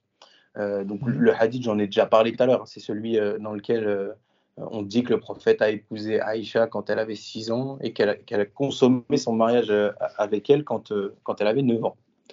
Donc, euh, moi, vraiment, je trouve que ce hadith-là, il faut l'utiliser euh, en discutant avec les musulmans pour éviter que ce soit des gens qui soient trop radicaux et qui te disent que leur religion, c'est euh, un truc incroyable, etc. Pour éviter de tomber dans une conversion aussi complètement irréfléchie, comme ça a pu un peu être mon cas, ou aveuglé par l'amour. Bah, déjà de dire que ce hadith-là, c'est bien un sahih, tu vois, c'est un hadith authentique de Bukhari, et c'est un nom qui est connu même des musulmans, entre guillemets, qui connaissent rien à l'islam. Hein. Bukhari, Muslim, c'est quand même des gens qui ont qui sont très connus des, musulmans. Et puis, euh, moi, j'avais beaucoup, j'ai beaucoup euh, utilisé euh, l'exemple de, bah, en fait, ok, tu veux pas qu'on parle de Aïcha parce que c'est un personnage sacré, tu veux pas qu'on parle du prophète parce que c'est un personnage sacré, bah, prends l'exemple d'un mec de plus de 40 ans que tu connais et d'une jeune fille de ta famille de 9 ans que tu connais, une fillette prépubère que tu connais, et essaye d'imaginer une relation sexuelle entre ces deux personnes. Est-ce que tu penses qu'il peut y avoir une quelconque forme de consentement? Et à quel moment ça, c'est pas de la pédophilie? Puis après, bah, on, peut toujours te répondre qu'elle avait pas 9 ans, parce qu'il y a des mecs comme tu vois, Ismail Mounir, euh, tu vois, des, musulmans modernistes là, de, 2.0, qui disent qu'elle euh, avait pas 9 ans et qu'elle avait 16 ans, je sais pas quoi. Ouais. Ismail Mounir, il dit qu'elle a 16 ans.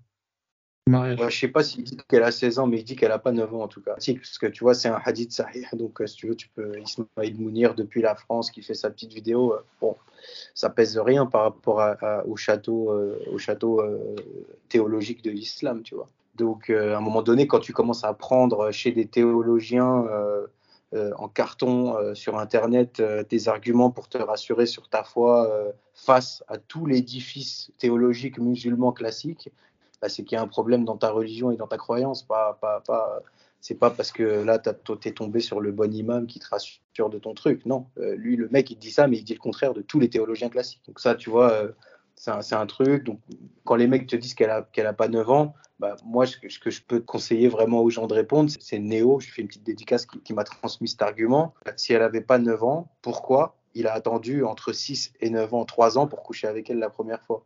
Si elle avait 16 ans, il aurait pu coucher avec elle directement. Donc pourquoi il ne l'a pas fait? Je ne sais pas, je ne comprends pas. Après, bon, les gens peuvent te dire aussi que c'est du hadith et qu'on s'en fout et que le hadith, de toute façon, on prend que ce qui nous arrange. Donc là, tu as encore l'argument du sahih, mais tu as aussi l'argument de dire, mais comment tu fais pour prier en fait euh, cinq fois par jour si, si tu n'as pas le hadith? La description de la prière, c'est où? Tu la trouves où? On va te dire que c'est, c'est une tradition. Euh, les, les pères euh, montrent à leurs enfants comment prier depuis la nuit des temps et que c'est comme ça qu'on apprend à faire la prière. D'ailleurs, toi, tu n'as pas bah, appris à faire la prière par rapport à un hadith. C'est bien tes amis qui t'ont montré comment la faire. Oui, c'est ça. Mais, mais, mais à, l'origine, la description de la pratique de la prière, elle est aussi codifiée dans le hadith et dans les textes de l'islam. Donc, tu peux pas commencer à dire qu'un hadith est faux parce qu'il t'arrange pas. Tu vois, parce que quand, quand il faut prier, tu dis qu'il est vrai. Donc, tu vois, c'est pas de même nature, mais c'est la même chose. Puis voilà, tu vois, tu as plein d'arguments comme ça. Ils vont te dire aussi que consommer, c'est pas coucher. Consommer le mariage à 9 ans, c'est pas coucher.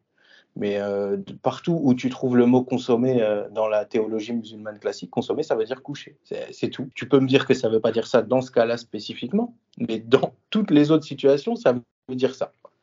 Donc moi, je trouve vraiment que cette histoire, c'est Est-ce que tu t'es dit qu'on pourrait aussi dire euh, que pour ce hadith, même s'il était classé Zahir, que Bukhari a fait une erreur? Euh, dans le sens où des théologiens ont, remarqué un peu plus tard que la personne qui avait rapporté le hadith n'était pas fiable. Ça, j'ai jamais cru parce que tu sais, moi, j'étais un peu, un peu salaf, donc. Euh, donc, si tu es un peu salaf, tu peux pas dire que Bukhari a fait une erreur. De son temps, la personne était jugée fiable, mais suite à des études rétrospectives, la personne euh, censée être fiable, finalement, ne l'était pas tant que ça. Tu vois ce que je veux dire?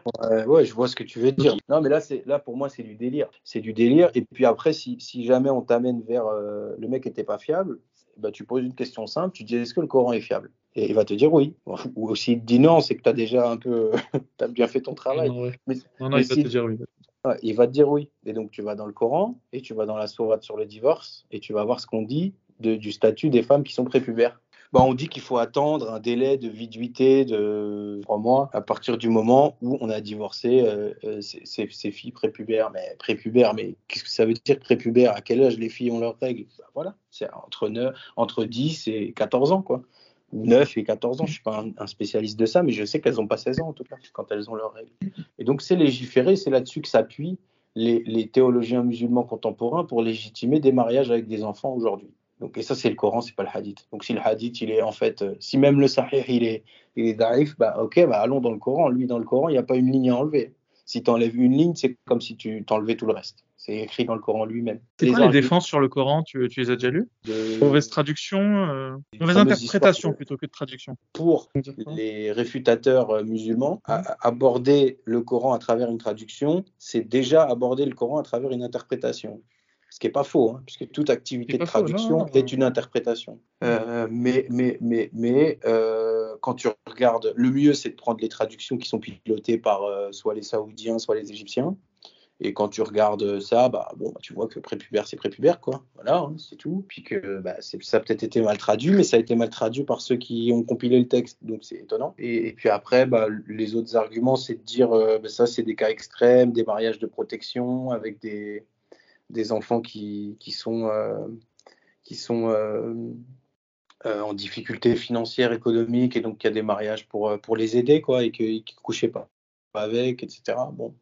Ça, c'est ce genre d'argument, ça c'est incontestable. On voit bien que ça tient pas la route, mais tu, ne peux pas argumenter contre ça puisque ça c'est écrit nulle part, c'est eux qui le disent. Puis après, si tu veux euh, vraiment attaquer les comportements sexuels du prophète, euh, bah, tu peux aller sur le mariage avec sa fille. Enfin, tu vois, tu, tu, peux, ouais, tu peux y aller quoi. Hein. Il y, a plein d'arguments qui vont vite euh, conduire les gens à, penser que le comportement, le prophète n'est pas un modèle de comportement. Qu'est-ce qui s'est passé avec sa fille bah, il, s'est marié euh, avec elle après avoir tué plusieurs membres de sa famille lors d'une conquête, en gros. pourquoi ça pose problème? Si elle était euh, d'accord, peut-être qu'elle les aimait pas, euh, les gens de sa famille. Ouais, peut-être, peut-être, ouais, c'est vrai, mais, mais c'est assez rare quand même, tu vois, que tu sois OK pour te marier très rapidement avec la personne qui a tué ton père, tu vois. Je suis, Peut-être qu'elle a subi une éducation patriarcale. Euh, peut-être qu'elle a vu le prophète comme un sauveur, euh, limite. Ben ça, c'est le, le récit, euh, le récit musulman, c'est ça. Mais après, on peut, on peut juste essayer de s'appliquer la situation à soi-même et, et, de se demander si on a envie de se marier avec un sauveur. Enfin, tu vois, est-ce que c'est pas un peu cavaleresque comme vision? Est-ce que c'est pas un peu romancé? Est-ce que c'est la vraie vie? Enfin, tu vois, tu vois, pour moi, il y a plein d'incohérences, même en termes de récit c'est complètement improbable euh, qu'une telle chose euh, soit euh, mise en œuvre.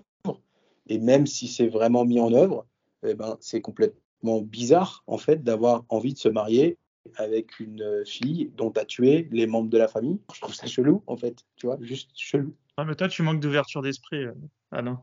ouais, c'est vrai, c'est vrai, je suis un peu, je, suis un peu et tu n'es tu, tu es pas adapté au paradigme euh, de l'Arabie du 7e siècle. C'était bien vu à l'époque de, de, se marier avec. Ouais. Euh, Mais c'est pas grave ça, parce que si tu veux, euh, dans le Coran, le Coran c'est un message universel, atemporel et, et, et inconditionnel. Donc il n'y a, a, pas de contexte, si tu veux. On peut faire la même chose que ça, on peut le faire là, aujourd'hui.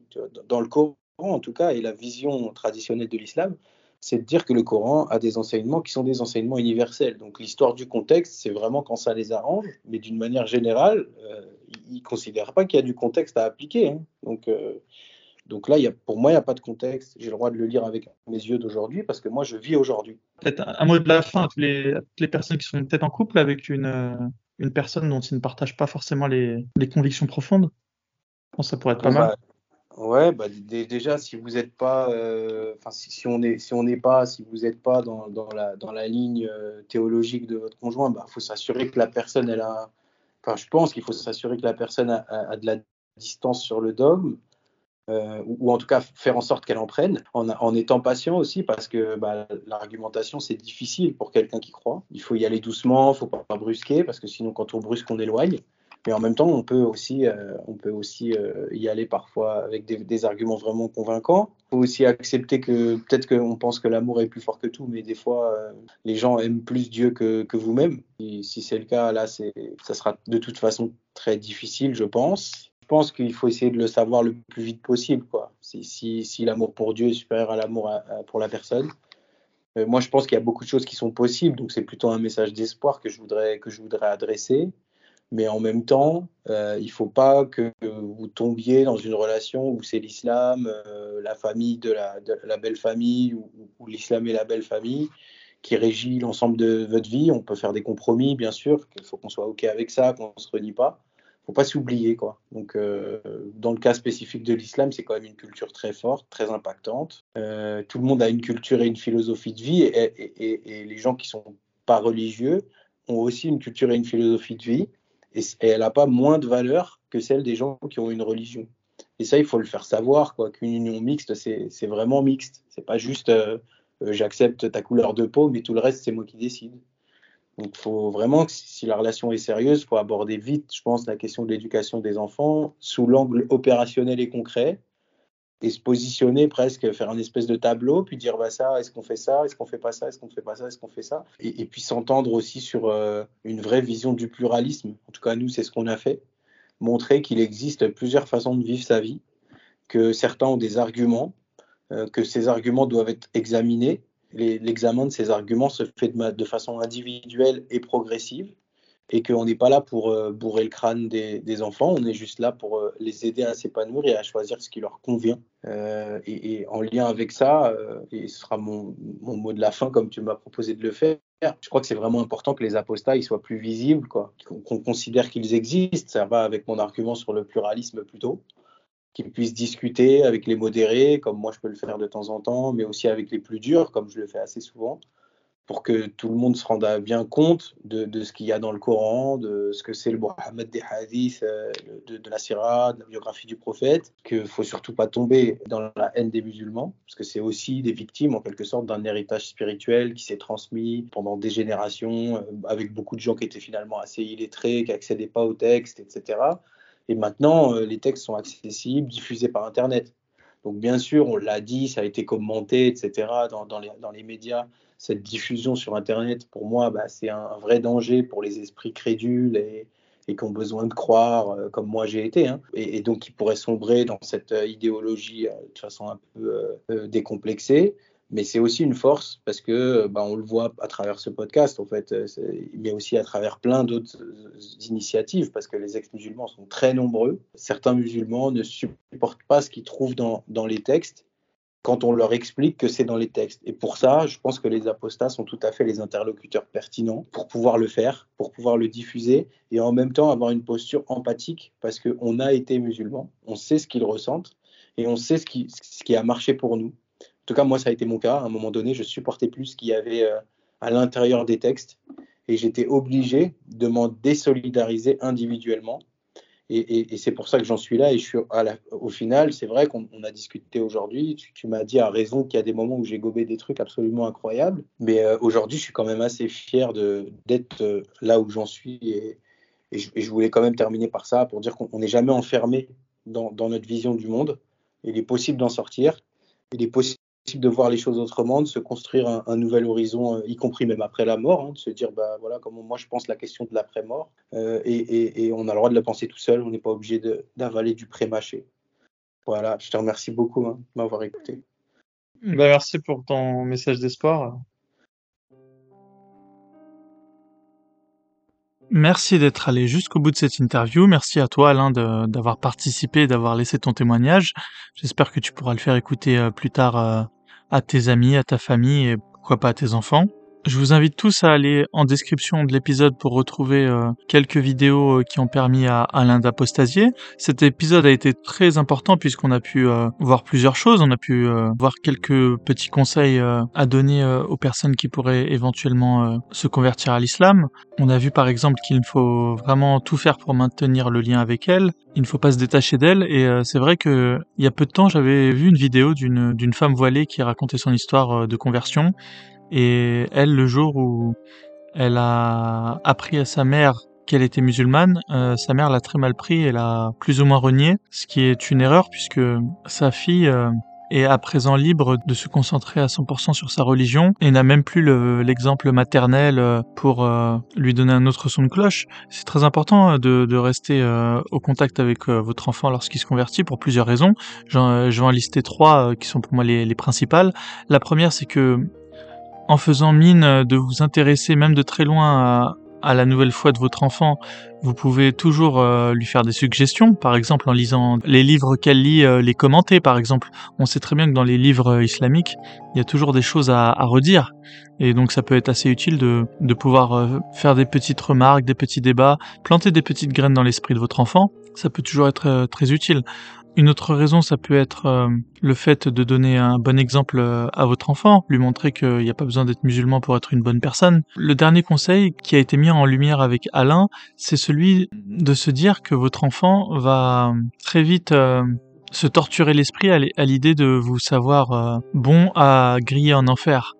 Je m'explique, si, votre enfant se convertit à l'islam, il va très vite apprendre que vous êtes, vous, en tant que non-croyant, euh, non-musulman destiné à l'enfer, et forcément, ça, c'est un élément qui, qui peut le déranger et qui peut, in fine, le, le faire revenir euh, à la raison.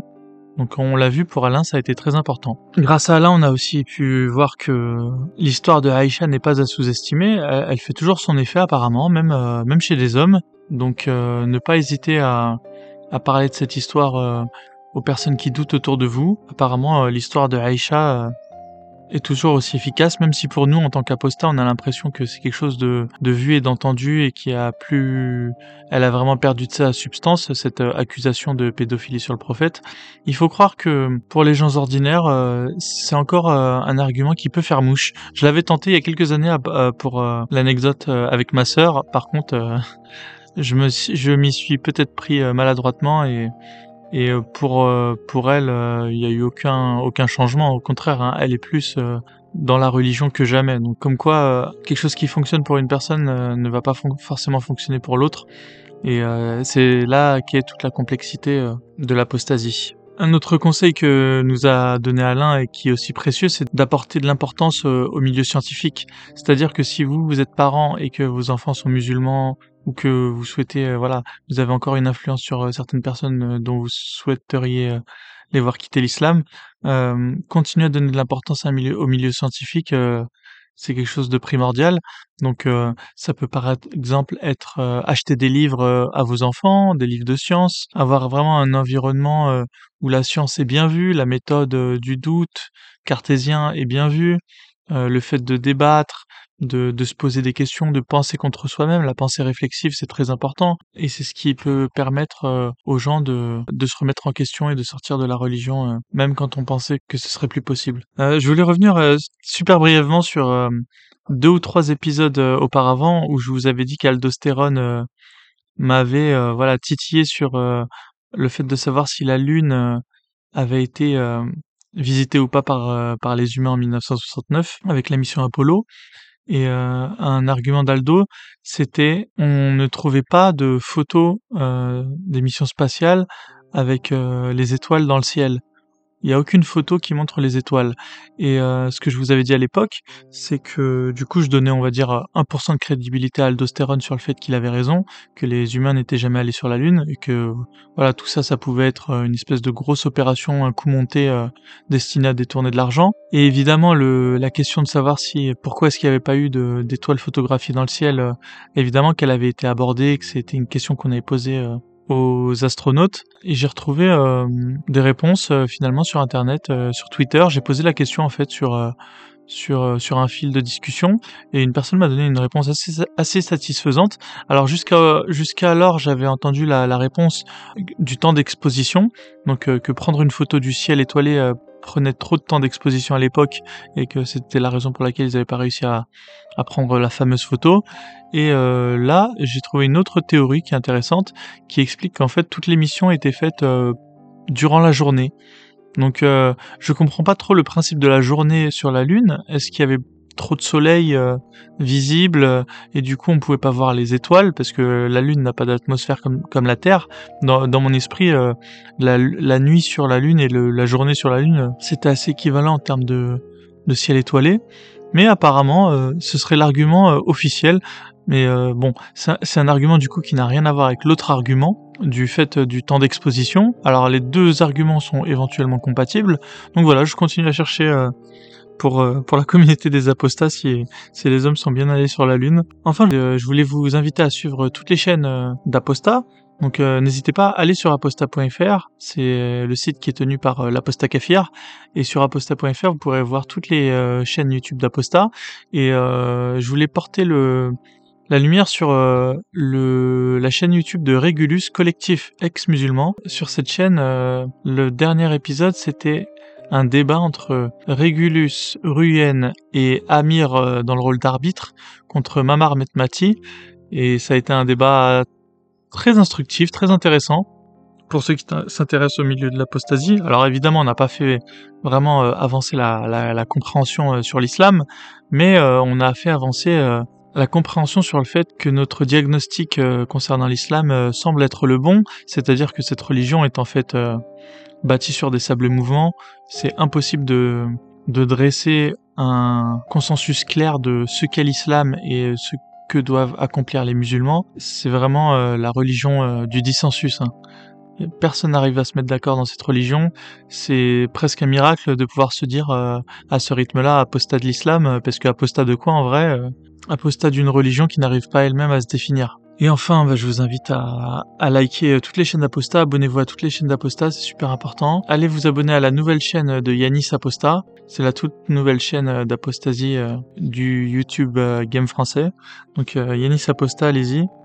Et allez en description, allez voir les vidéos qu'a laissé notre ami Alain et, puis la petite description qu'il a laissée également.